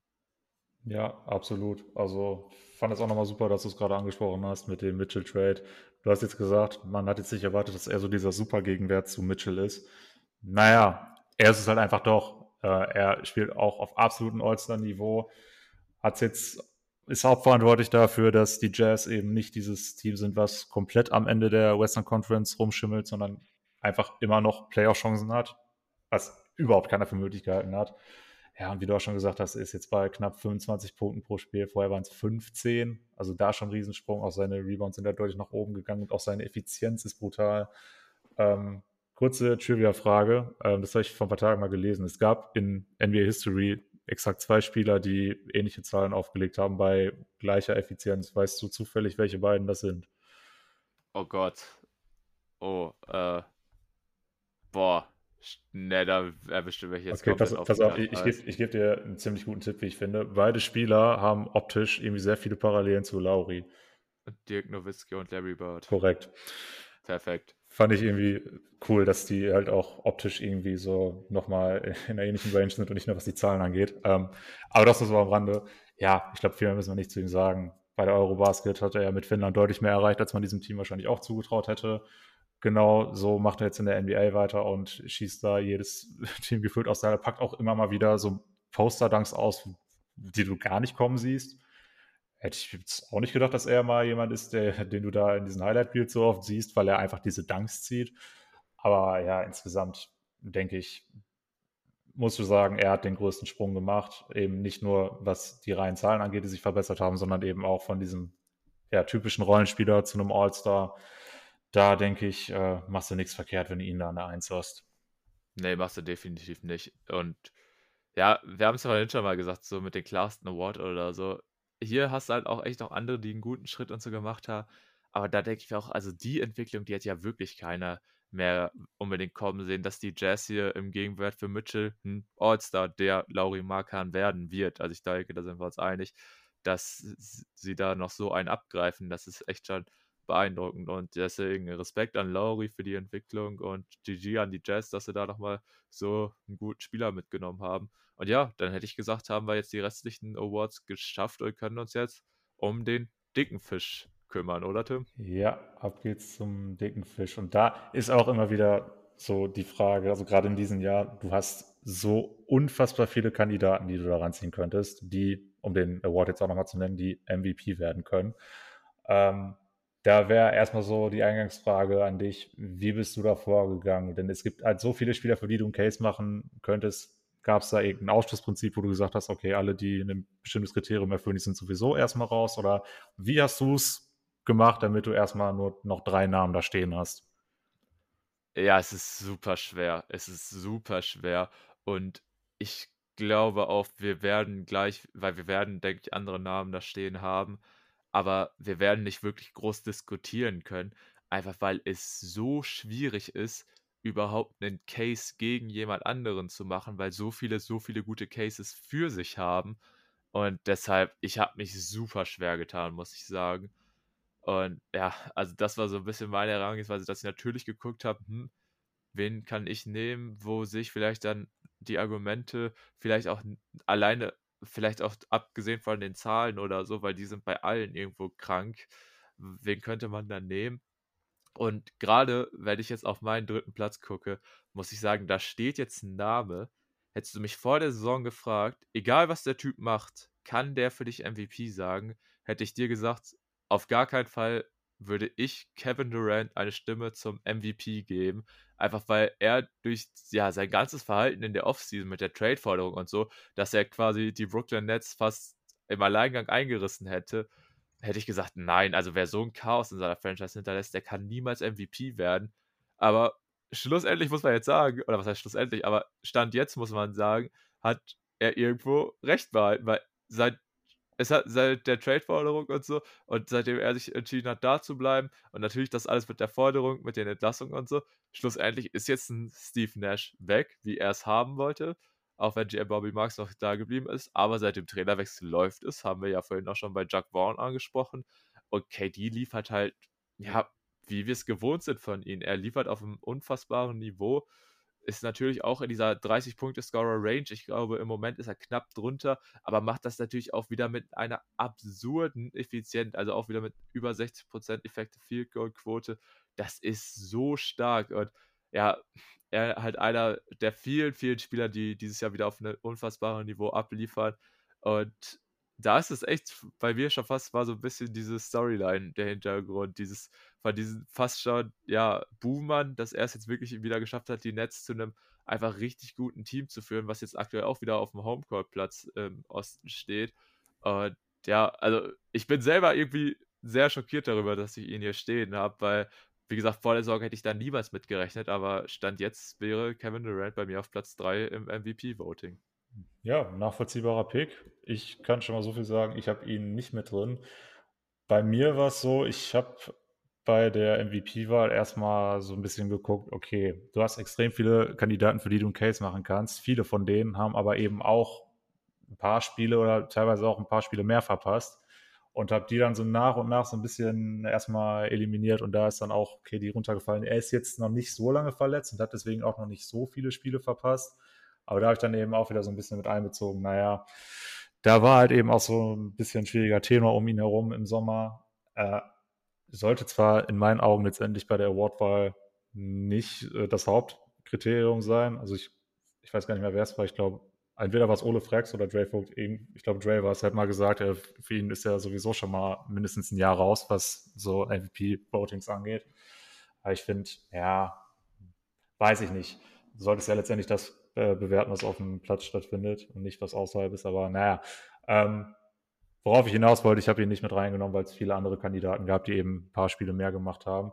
Und äh, mein Platz 3 ist jemand, da bin ich tatsächlich auch ein bisschen unentschlossen, ob du ihn dabei hast. Also eigentlich müsstest du ihn dabei haben, aber er hat jetzt nicht so, ein, so den richtig guten Rekord und würde da für mich schon nicht mehr Platz 1 erreichen können.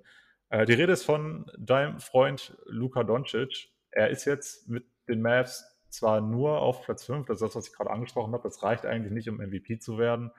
Aber ich finde, bei ihm ist es so ein bisschen ähnlich wie bei Jokic im vergangenen Jahr. So klar, der Rekord sieht jetzt nicht so gut aus, aber du weißt halt auch, wäre der nicht da in dem Team, die werden komplett aufgeschmissen. Und ich finde, für ihn kannst du schon den Case machen, dass er, die, was die reine individuelle Leistung angeht, schon die bisher beste Saison von allen spielt. Ähm, hat zwar jetzt in Anführungszeichen nur zu 24 Siegen gereicht. Bei 22 Niederlagen ist halt jetzt nicht so herausragend, aber äh, wenn du den Rest anguckst, er ist der beste Scorer der Liga mit seinen 33,7 Punkten. Ähm, dazu 8,8 Rebounds, 8,8 Assists. Äh, hat seine beste Feldwurfquote der Karriere mit 49,7 Prozent. Ähm, hat auch seine höchste Effizienz mit 55,9. Also er spielt halt individuell auf einem Riesenniveau einzig und allein seine Teammates machen ihm das so ein bisschen kaputt, dass ich ihn da jetzt nicht noch höher gerankt habe. Ähm, ja, er jemand, also, ja doch, eigentlich musst du ihn schon mit da drin haben, oder? Hast du Luca auch bei dir in den Top 3? Habe ich auf der 2. Hast du auf der 2, okay.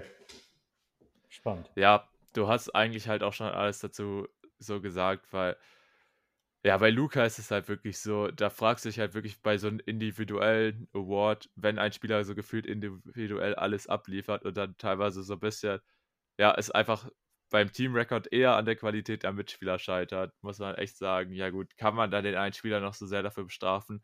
Und ja, ich finde es eigentlich auch ganz gut, dass er durch das Jokic letztes Jahr als Sechster geworden ist mit den Nuggets, dass du da jetzt nicht irgendwie nur noch auf diesen Westbrook oder so verweist hast, der ist ja damals, glaube ich, auch als die Thunder Sechster wurden geworden ist, wo man so gesagt hat, das war halt einmal jetzt so ein Outlier und dadurch, dass jetzt Jokic ist, kann man wirklich sagen, dass es schon zweimal passiert.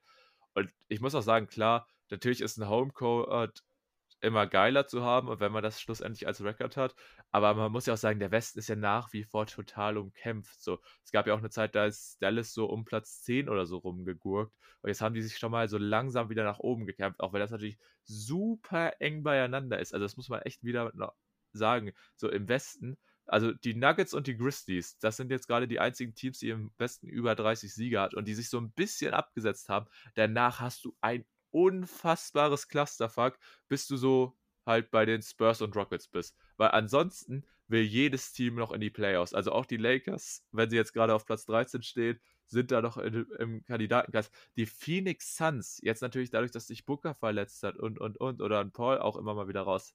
Die Phoenix Suns sind auf Platz 12 im Westen. Wie gestört ist das? Die Phoenix Suns, die letztes Jahr noch ein absolutes Beast in der Regular Season waren, die vor zwei Jahren noch in den Finals waren. Also das zeigt auch nur, wie krank diese Conference ist und wo ich mir dann so denke, da kannst du gefühlt gar nicht so viel auf die Standings geben, wenn das alles so wild im Moment noch ist und das nach der Hälfte der Saison. Und ich bin ehrlich, ich weiß nicht, ob das zum Ende der Saison halt unbedingt äh, anders aussehen wird. Und da würde ich es dann teilweise echt ein bisschen hart finden, wenn man Luca dann halt alleine von der Platzierung so direkt abstrafen würde oder direkt sagen würde, dann geht es gar nicht, wenn die ganze Conference umkämpft ist. Klar, wenn er jetzt schlussendlich auf einem Play-in-Platz oder so landet, dann kann ich es verstehen, dass man da noch drüber diskutiert. Aber sollte er eine Top-6-Platzierung halten, finde ich, sollte man den Rekord nicht unbedingt Luca negativ vorhalten. Und deshalb habe ich ihn hier bei mir halt auch drin und bei mir auf der 2 stehen. Ja, also ich finde beim Rekord, da kommt es halt noch so ein bisschen drauf an. Also ich sehe das Argument, wenn die Conference sehr ausgeglichen ist, dann kannst du halt auch sagen, ja, wenn jetzt zwischen Platz 5 und Platz 1 jetzt nur zwei Spiele Unterschied oder so sind, dann sind es irgendwo nur Nuancen. Wenn du jetzt aber am Ende doch dann wieder einen deutlich größeren Unterschied hast, dann finde ich, kannst du schon wieder eher mit ranziehen. Aber ja, äh, wir sind jetzt ja einig, er gehört da irgendwo mit in die Top 3 rein. Für die 1 haben wir jetzt ja beide gesagt, das reicht nicht. Ähm, allerdings hast du uns jetzt noch vorenthalten, wer dein Platz 3 ist. Äh, doch, KD, habe ich vorhin gesagt. Ach so, nee, stimmt, mein Platz 2. Du, du hast Platz 2 nicht gesagt. Stimmt, stimmt, so war das, genau. Ja, dann mache ich mit meinem Platz 2 weiter. Und da habe ich jetzt einen Spieler, dem der Rekord dann doch sehr entgegenkommt. Die Rede ist von Jason Tatum, der aktuell beste Spieler im besten Team der Liga, muss man sagen. Boston Celtics mit 33 Siegen auf Platz 1 im, äh, im Osten. Er selbst äh, legt Career Highs auf, was die Punkte und die Rebounds angeht, mit 31,1 bzw. 8,3 und hat auch seine höchste Effizienz in diesem Jahr. Ähm, ja, gut, seine Wurfquote mit 47 Prozent jetzt vielleicht nicht so hoch wie bei anderen Spielern, die irgendwo in der MVP-Debatte sind.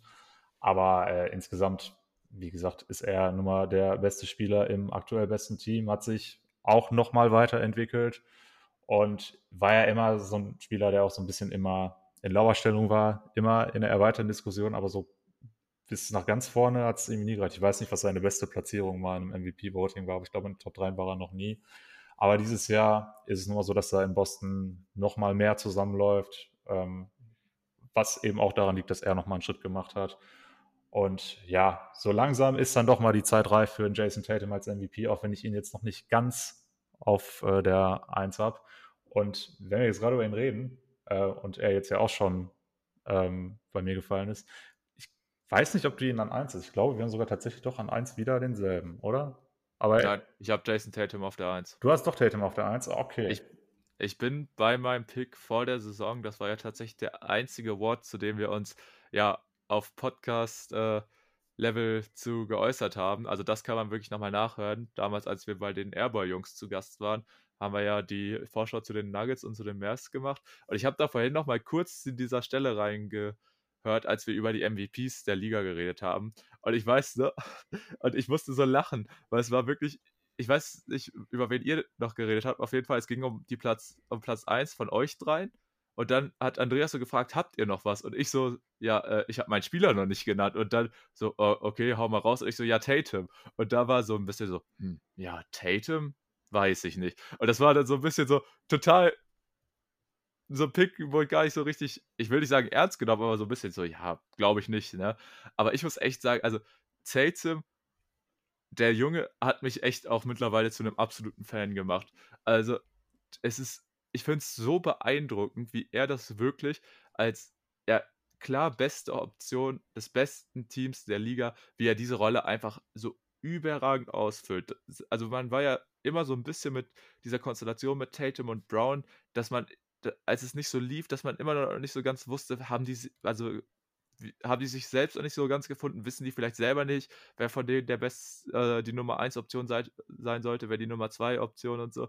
Und ich finde, dass irgendwie kam dieser Shift so zustande, dass jetzt ganz klar ist, dass Tatum einfach nochmal, ja, auf ein anderes Level gekommen ist und da halt jetzt einfach wirklich auch das alles mit einer Ruhe und Gelassenheit, die er mittlerweile in seinem Spiel hat. Jetzt äh, letztens bei am Martin Luther King Day hatte er dieses ganz frühe oder hatten die Celtics dieses ganz frühe Spiel zu deutscher Zeit, ich glaube um 19 Uhr gegen die Charlotte Hornets. Klar, das ist jetzt nicht das beste Team der Liga oder so, aber da hat er auch mal eben 51 Punkte gedroppt und das kam mir wirklich so vor, als wäre es im Vorbeigehen. Und auch mit aller Ruhe die Defense so auseinandergenommen. Wenn er gedoppelt wurde, hat er halt einen Pass gespielt. Da hat er sich auch nochmal super entwickelt im Playmaking.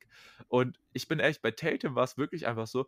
Also alle alle Spieler, über die wir jetzt gleich auch noch mal kurz sprechen werden, die haben alle super Cases. Nur ich habe mir wirklich gedacht, so ganz ehrlich, warum sollte ich von meinem Pick vor der Saison abweichen? Weil ich finde, Tatum spielt so ein überragendes Jahr, wo ich mir auch gedacht habe, hm, ich weiß nicht, ob er schlussendlich wird, aber du hast ja jetzt auch gesagt, er hat sich einfach nochmal gesteigert und ich glaube auch, er ist noch nie in der Top 3 gelandet, aber da bin ich ehrlich, auch wenn das Niveau aktuell so hoch ist, also ich glaube, er kommt auf jeden Fall in die Top 3. Ob er schlussendlich wirklich wird, ob er schlussendlich die MVP-Trophäe in den Händen halten wird, da bin ich mir wirklich unschlüssig. Aber das kann man bei diesen aktuellen Rennen, kann sich da keiner sicher sein. Deswegen finde ich schon fast so dieses Statement, dass ich mir sicher bin, dass er in die Top 3 kommt, ist auf jeden Fall schon äh, ja, eine Aussage genug.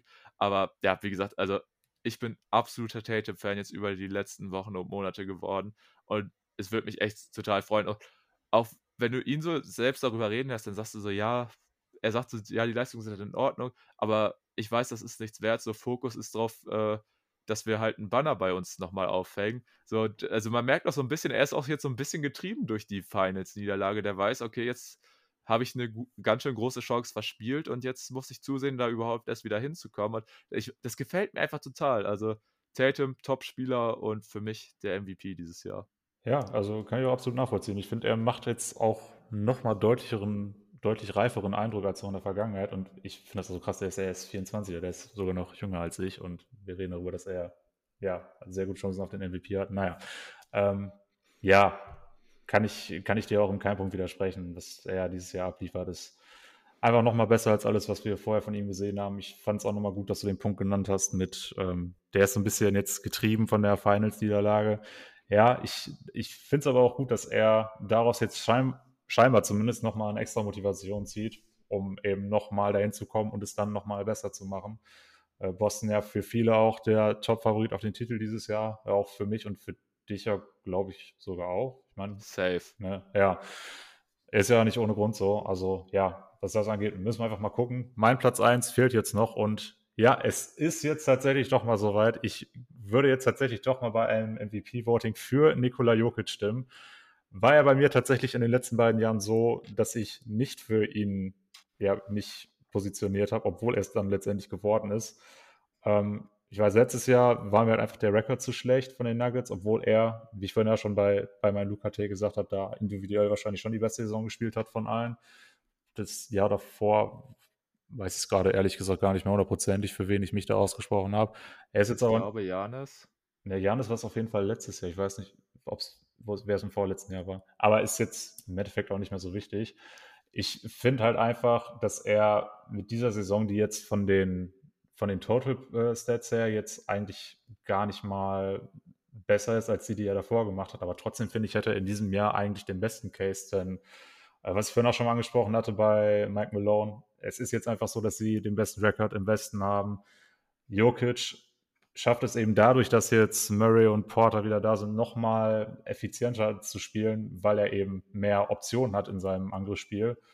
Und wenn ich mir jetzt aber allein die letzten beiden Spiele von ihm angucke, hat er jeweils, ich glaube, es war jeweils sogar ein 30-Punkte-Triple-Double mit über 80 Prozent aus dem Feld. Also er kann sich jetzt halt wirklich die nur noch, er muss jetzt nur noch die Würfe nehmen, die er wirklich nehmen will, sonst ja, zieht er halt einfach die gegnerische Defense auseinander und findet den freien Mann. Also ich glaube, es gibt keinen Spieler aktuell in der NBA, über den du mehr sagen könntest, er spielt wirklich Basketball. Denn wie er mit den Gegnern spielt, ist weiß ich nicht. Also es gibt einfach kaum Spieler, die das so ausstrahlen wie er. Und ähm, was man dann vielleicht auch nochmal erwähnen kann, ist eben, dass er jetzt auch, was die Assists angeht, eben nochmal einen deutlichen Sprung gemacht hat, da sein Career hat mit 9,9, was eben, wie gerade schon gesagt, damit zusammenhängt, dass jetzt seine ja, beiden besten Scorer auch wieder im Team sind.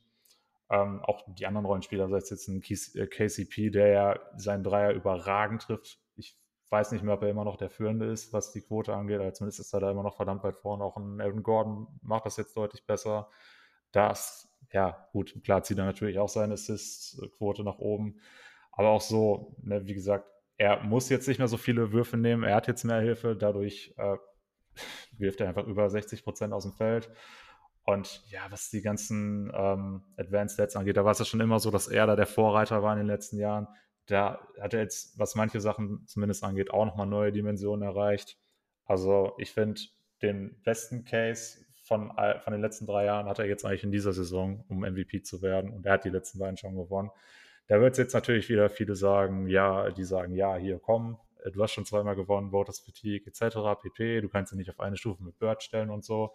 Wo ich aber auch sage, ey, nur weil die da einmal was Gleiches erreicht haben, muss, heißt das jetzt nicht, dass der eine genauso gut ist wie der andere oder besser oder schlecht oder sonst was ist. Weiß nicht, wie es dir da geht, aber ich finde, das trifft eigentlich überhaupt keine Aussage darüber. Deswegen interessiert mich das eigentlich nicht. Aber ja, um, um vielleicht dann auch äh, zum Punkt zu kommen, was er dieses Jahr macht, ist einfach nochmal besser und effizienter als das, was in den letzten beiden Jahren war. Und deswegen ist er für mich dann jetzt dieses Jahr dann auch endlich mal der MVP. Ja, finde ich krass. Also das muss man ja wirklich sagen, habe ich ja vorhin auch schon beim Coach of the Year gesagt. Das ist ja wirklich eher unüblich, dass du wirklich auch, ja, sag ich mal, Leuten von Denver Auszeichnungen gibst, weil du hast es schon angesprochen, in den letzten Jahren warst du tatsächlich immer eher gegen Jokic. Ich weiß eigentlich auch, ich war auf jeden Fall im ersten Jahr war ich pro Jokic. Ich glaube, du warst damals sogar für Chris Paul. Musst dir auch mal vor Augen führen, ey, wie das noch vor zwei Jahren aussah. Also, oder dass es zumindest zu einem Mid-Season-Update äh, oder so war. Irgendwann hattest du auch mal Chris Paul in der Verlosung. Ja, das, das kann sein, dass ich das vor zwei Jahren bei den Mid-Seasons hatte, weil da ja Phoenix auch diesen extrem krassen Run ja. hatte. Ja. ja, das kann sein. Also äh, ist jetzt aber auch ja eigentlich gar nicht so wichtig. Du hast es schon gesagt. Halt, Jokic spielt seit Jahren auf einem Niveau, was gerade offensiv natürlich, weil das halt sein Steckenpferd unfassbar ist. Äh, das ist halt auch ähnlich wie bei einem Doncic oder so. Er schafft es halt wirklich gegnerische Verteidigung einfach so in seinem ganz eigenen Tempo, auf seine ganz eigene Art und Weise einfach so Stück für Stück auseinanderzunehmen, einfach zu sezieren und ja, er jetzt halt einfach in dieser komfortablen Situation ist, dass er halt jetzt wirklich auch in einem guten Team ist, wo all seine Mitspieler fit sind oder halt zumindest überhaupt erstmal wieder da sind und spielen können. Weil das muss ja, ich sagen, das habe ich ja auch jetzt schon häufiger in dem Pod gesagt, was mich halt wirklich am meisten an den letzten beiden Jokic-Jahren gestört hat, war, dass die halt so verschwendet waren, muss man ja wirklich sagen, weil halt irgendwann, der war in der Regular Season, war Nikola Jokic ein überragender Spieler, aber du wusstest einfach, in den Playoffs kann er halt ohne seine Unterstützung mit den Co-Stars kann er es nicht alleine reißen. Und das war halt immer so schade. Äh, deswegen fand ich es immer so ein bisschen, ach, äh, voll schade, wenn man da so später zurückguckt und dann hast du diese krassen Jokic-Jahre und dann ist halt so ein bisschen, ja, ist nichts daraus geworden. Aber ich stimme dir absolut zu. Man muss ihn eigentlich trotzdem hier jetzt in seiner Liste drin haben. Aber ich bin da, also ich glaube halt einfach nicht, dass er es wird. Einfach den Punkt hast du gesagt, dreimal hintereinander MVP. Schwierig, ist halt einfach auch so ein geschichtliches Ding. Ich bin auch eher bei dir, dass ich sagen würde, das hat oder das sollte man trotzdem ausblenden. Und gerade wenn es halt so einer wie Jokic ist, der wirklich jetzt seit Jahren auf diesem Niveau spielt, dann ist es schwierig, dann jetzt plötzlich in der eigentlich besten Saison zu sagen, von den drei Jahren, nein, dieses Jahr wirst du es nicht. Aber das zeigt auch einfach nur wieder, wie krank einfach dieses Talentlevel in der Liga ist, dass Jokic jetzt das Beste Jahr seiner Karriere spielt, aber halt natürlich auch so viele andere so unfassbar spielen. Und das zeigt, glaube ich, auch einfach nur so dieses, die Besten äh, fordern sich nur gegenseitig heraus und spornen sich gegenseitig an, nochmal gegenseitig besser zu werden. Weil das ist wirklich unfassbar, was wir da jetzt von so vielen Leuten, über die wir jetzt auch gar nicht gesprochen haben. Wir haben den Joel Embiid zum Beispiel gar nicht genannt, der hinter Luca jetzt gerade Topscorer der Liga ist und der halt auch natürlich eine Dominanz ist, wo du dir so denkst, Wahnsinn. Und den haben wir jetzt gar nicht. Den hatte keiner von uns in seinen Top 3. Also das ist so wild, was gerade in der Liga abgeht. Selbst und Janis hat keiner von uns genannt. Janis hat auch, ja, Janis hat auch keiner genannt. Also hätte sich Steph nicht verletzt, hätte er jetzt wahrscheinlich auch, hätten wir ihn zumindest mal jetzt auch in den Raum geworfen und, und, und. Das ist so geisteskrank. Und ja, ey, ich würde es auch sagen, also unter normalen Gesichtspunkten wäre Jokic bei mir auf jeden Fall auch in der Top 3 wahrscheinlich drin gewesen. Hätte ich ihn wahrscheinlich jetzt anstelle von KD drin gehabt. Aber bei ihm denke ich mir halt so, er wird es höchstwahrscheinlich nicht werden. Auch wenn ja jetzt sogar wirklich Leute sagen, ey, Voters Fatigue, jetzt mal ganz ehrlich, schön und gut über die letzten Jahre gewesen, aber der Junge spielt wirklich geisteskrank, spielt halt jetzt, wie du gesagt hast, er spielt jetzt das beste Jahr von den letzten drei Jahren. Und da wäre es halt irgendwo so ein bisschen, ja, und in dem Jahr wird er jetzt nicht MVP oder was, ne? Das ist ja total schwierig. Aber ich bin auch ehrlich, ich bin froh, dass ich nicht äh, dieses Jahr um den MVP abstimmen muss, weil, ey, ganz ehrlich, ich glaube, würde ich, würd, würd ich da wirklich so eine Stimme zu abgeben müssen, ich würde mich da so reindenken und mir den Kopf zerbrechen, wenn ich schlussendlich die Stimme gebe, um dann wahrscheinlich zehn Sekunden nach der Abgabe mir zu denken, scheiße, ich hätte es doch anders machen sollen. Ja, das ist echt so ein Ding. Ich glaube, wenn du da abstimmen musst, da kannst du durchaus mal ein paar Wochen im Migränefall erstmal, erstmal verfallen. Ähm, ja, ist, gebe ich dir vollkommen recht, das Talentlevel ist einfach so hoch wie nie. Das zeigt ja schon allein diese, diese Fülle an Kandidaten, die wir jetzt genannt haben. Oder wenn du dir eben, das, das hatten wir vorhin auch schon mal angesprochen, so viele Spieler wie noch nie zuvor haben jetzt aktuell 30 Punkte im Schnitt auf dem Konto das ist einfach gestört, was da gerade abgeht. Und ähm, ja, also klar, es ist halt schwierig zu sagen, so jetzt Jokic, jetzt nicht, obwohl das seine beste Saison war überhaupt. Aber andersrum, ähm, ja, tut es einem jetzt weh, wenn Tatum jetzt MVP wird oder ein Luca oder von mir aus dann auch mal wieder KD. Sie haben jetzt halt irgendwo alle verdient, deswegen ist das echt so ein bisschen, es ist so ein bisschen wie Lotto spielen eigentlich, ne? Du ziehst halt einen Namen und der ist es dann, ne? Ja, ist halt echt so, also ja, weil man also vielleicht echt so das, was Jokic vielleicht echt das Verhängnis hat mit den zwei Awards, weil ah, es ist dann halt auch schwierig, wenn du das dann so rückblickend vielleicht betrachtest, auch wenn jetzt natürlich so Jungs wie Tatum und Doncic auch noch jünger sind. Aber das ist dann halt auch schon so krass, wenn du dir so denkst, also falls, falls da irgendwas passieren sollte und dann werden die wirklich nie MVP, obwohl die dann so eine kranke Saison drin hatten oder so, dann wirst du dir vielleicht rückblickend denken, boah, in den Jahr hätten sie es haben sollen, ne? Aber das weißt du halt nicht, weil es ist dann natürlich wieder so rückblickend und so und wer weiß, wie sich das alles entwickelt, ne? Und Jokic hat halt jetzt schon zwei und ach, ey, wie gesagt, ich bin super froh, die Entscheidung nicht treffen zu müssen, sondern die halt jetzt nur in diesem kleinen Ranking hier machen zu müssen. Aber ey, es ist so heftig. Also was wir da für ein, es ist ja, ich, das ist ja noch nicht was wie ein Wettrennen, das ist ja wirklich ein, ein Kampf da um den MVP und äh, auf einem Niveau, wo du dir so denkst, das ist komplett geisteskrank. Und ja, nächstes Jahr wird es dann wahrscheinlich einfach nochmal eine Schippe mehr sein. Und das finde ich halt so krank, diese Entwicklung einfach. Ja, wäre nicht verwunderlich, wenn wir nächstes Jahr nochmal, weiß ich nicht, nochmal das Doppelte an Kandidaten haben. Nein, so viele wären es nicht, aber ich denke, es ist klar, was wir meinen. Also es ist ja irgendwo kein Ende in Sicht in dieser Talententwicklung und Talentsteigerung. Von daher, ja, können wir einfach nur sagen, es ist einfach extrem cool, dass wir diese Leute jetzt beim Spielen zugucken dürfen. Oder auch so ein Name, der zwar jetzt in der MVP-Diskussion nichts verloren hat, aber zum Beispiel auch ein LeBron James, wenn du anguckst, was der jetzt immer noch zeigt mit seinen mittlerweile 38 Jahren. Äh, wenn sein Team nicht so, so schlecht wäre, dann hätte er natürlich auch noch einen Case, ne? Oder ein Anthony Davis, wenn er sich nicht verletzt hätte. Und da könntest du jetzt so viele Namen dir noch irgendwo aus der Nase ziehen, die da alle Leistungen erbracht haben, die irgendwo in diesem Rahmen sind. Deswegen, also einfach genießen und abwarten, wie es wird. Ja, ich denke, das ist auch ein schönes Schlusswort. Und dann würde ich sagen, ja, Tim, wir haben es geschafft. Ziemlich fettes Ding geworden. Aber ja, wenn man über jeden Award sprechen möchte, dann muss man halt echt ein bisschen Zeit einplanen. Und wir haben vorher uns eigentlich als Ziel gesetzt, uns teilweise ein bisschen kürzer zu setzen, aber es gibt halt einfach so viel zur NBA zu besprechen und gerade wenn es jetzt aktuell halt so ist wie bei uns, dass wir uns nicht so regelmäßig dazu austauschen können, dann kann das schon mal gut eskalieren. Wir hoffen auf jeden Fall, dass es euch Zuhörern, jetzt sage ich es richtig, gut gefallen hat. Dann äh, würden wir uns auf jeden Fall freuen, wenn ihr uns da positives Feedback da lässt in Form entweder einer positiven Bewertung, die auch gerne schriftlich verfasst werden kann, zumindest bei iTunes. Oder halt einfach über ein Follow oder so. Da würden wir uns schon richtig drüber freuen. Oder einfach den Podcast weiter zu empfehlen. Das wäre sehr, sehr nice. Und ja, ansonsten würde ich einfach nur sagen, danke fürs Zuhören. Danke natürlich auch wie immer an dich, Tim, fürs dabei sein. Und dann würde ich dir jetzt auch schon die letzten Worte übergeben. Macht's gut. Ciao. Ja, auch von mir nochmal danke, dass ihr wieder dabei wart. Danke an alle Zuhörer. Hörer. Ähm, ja, freuen uns natürlich, wie Tobi schon gesagt hat, wenn da auch Bewertungen von euch kommen und wenn ihr Spaß daran habt, uns auch beim nächsten Mal wieder zu hören. Und ja, also von meiner Seite nochmal besten Dank dafür und hoffentlich bis zum nächsten Mal. Haut rein.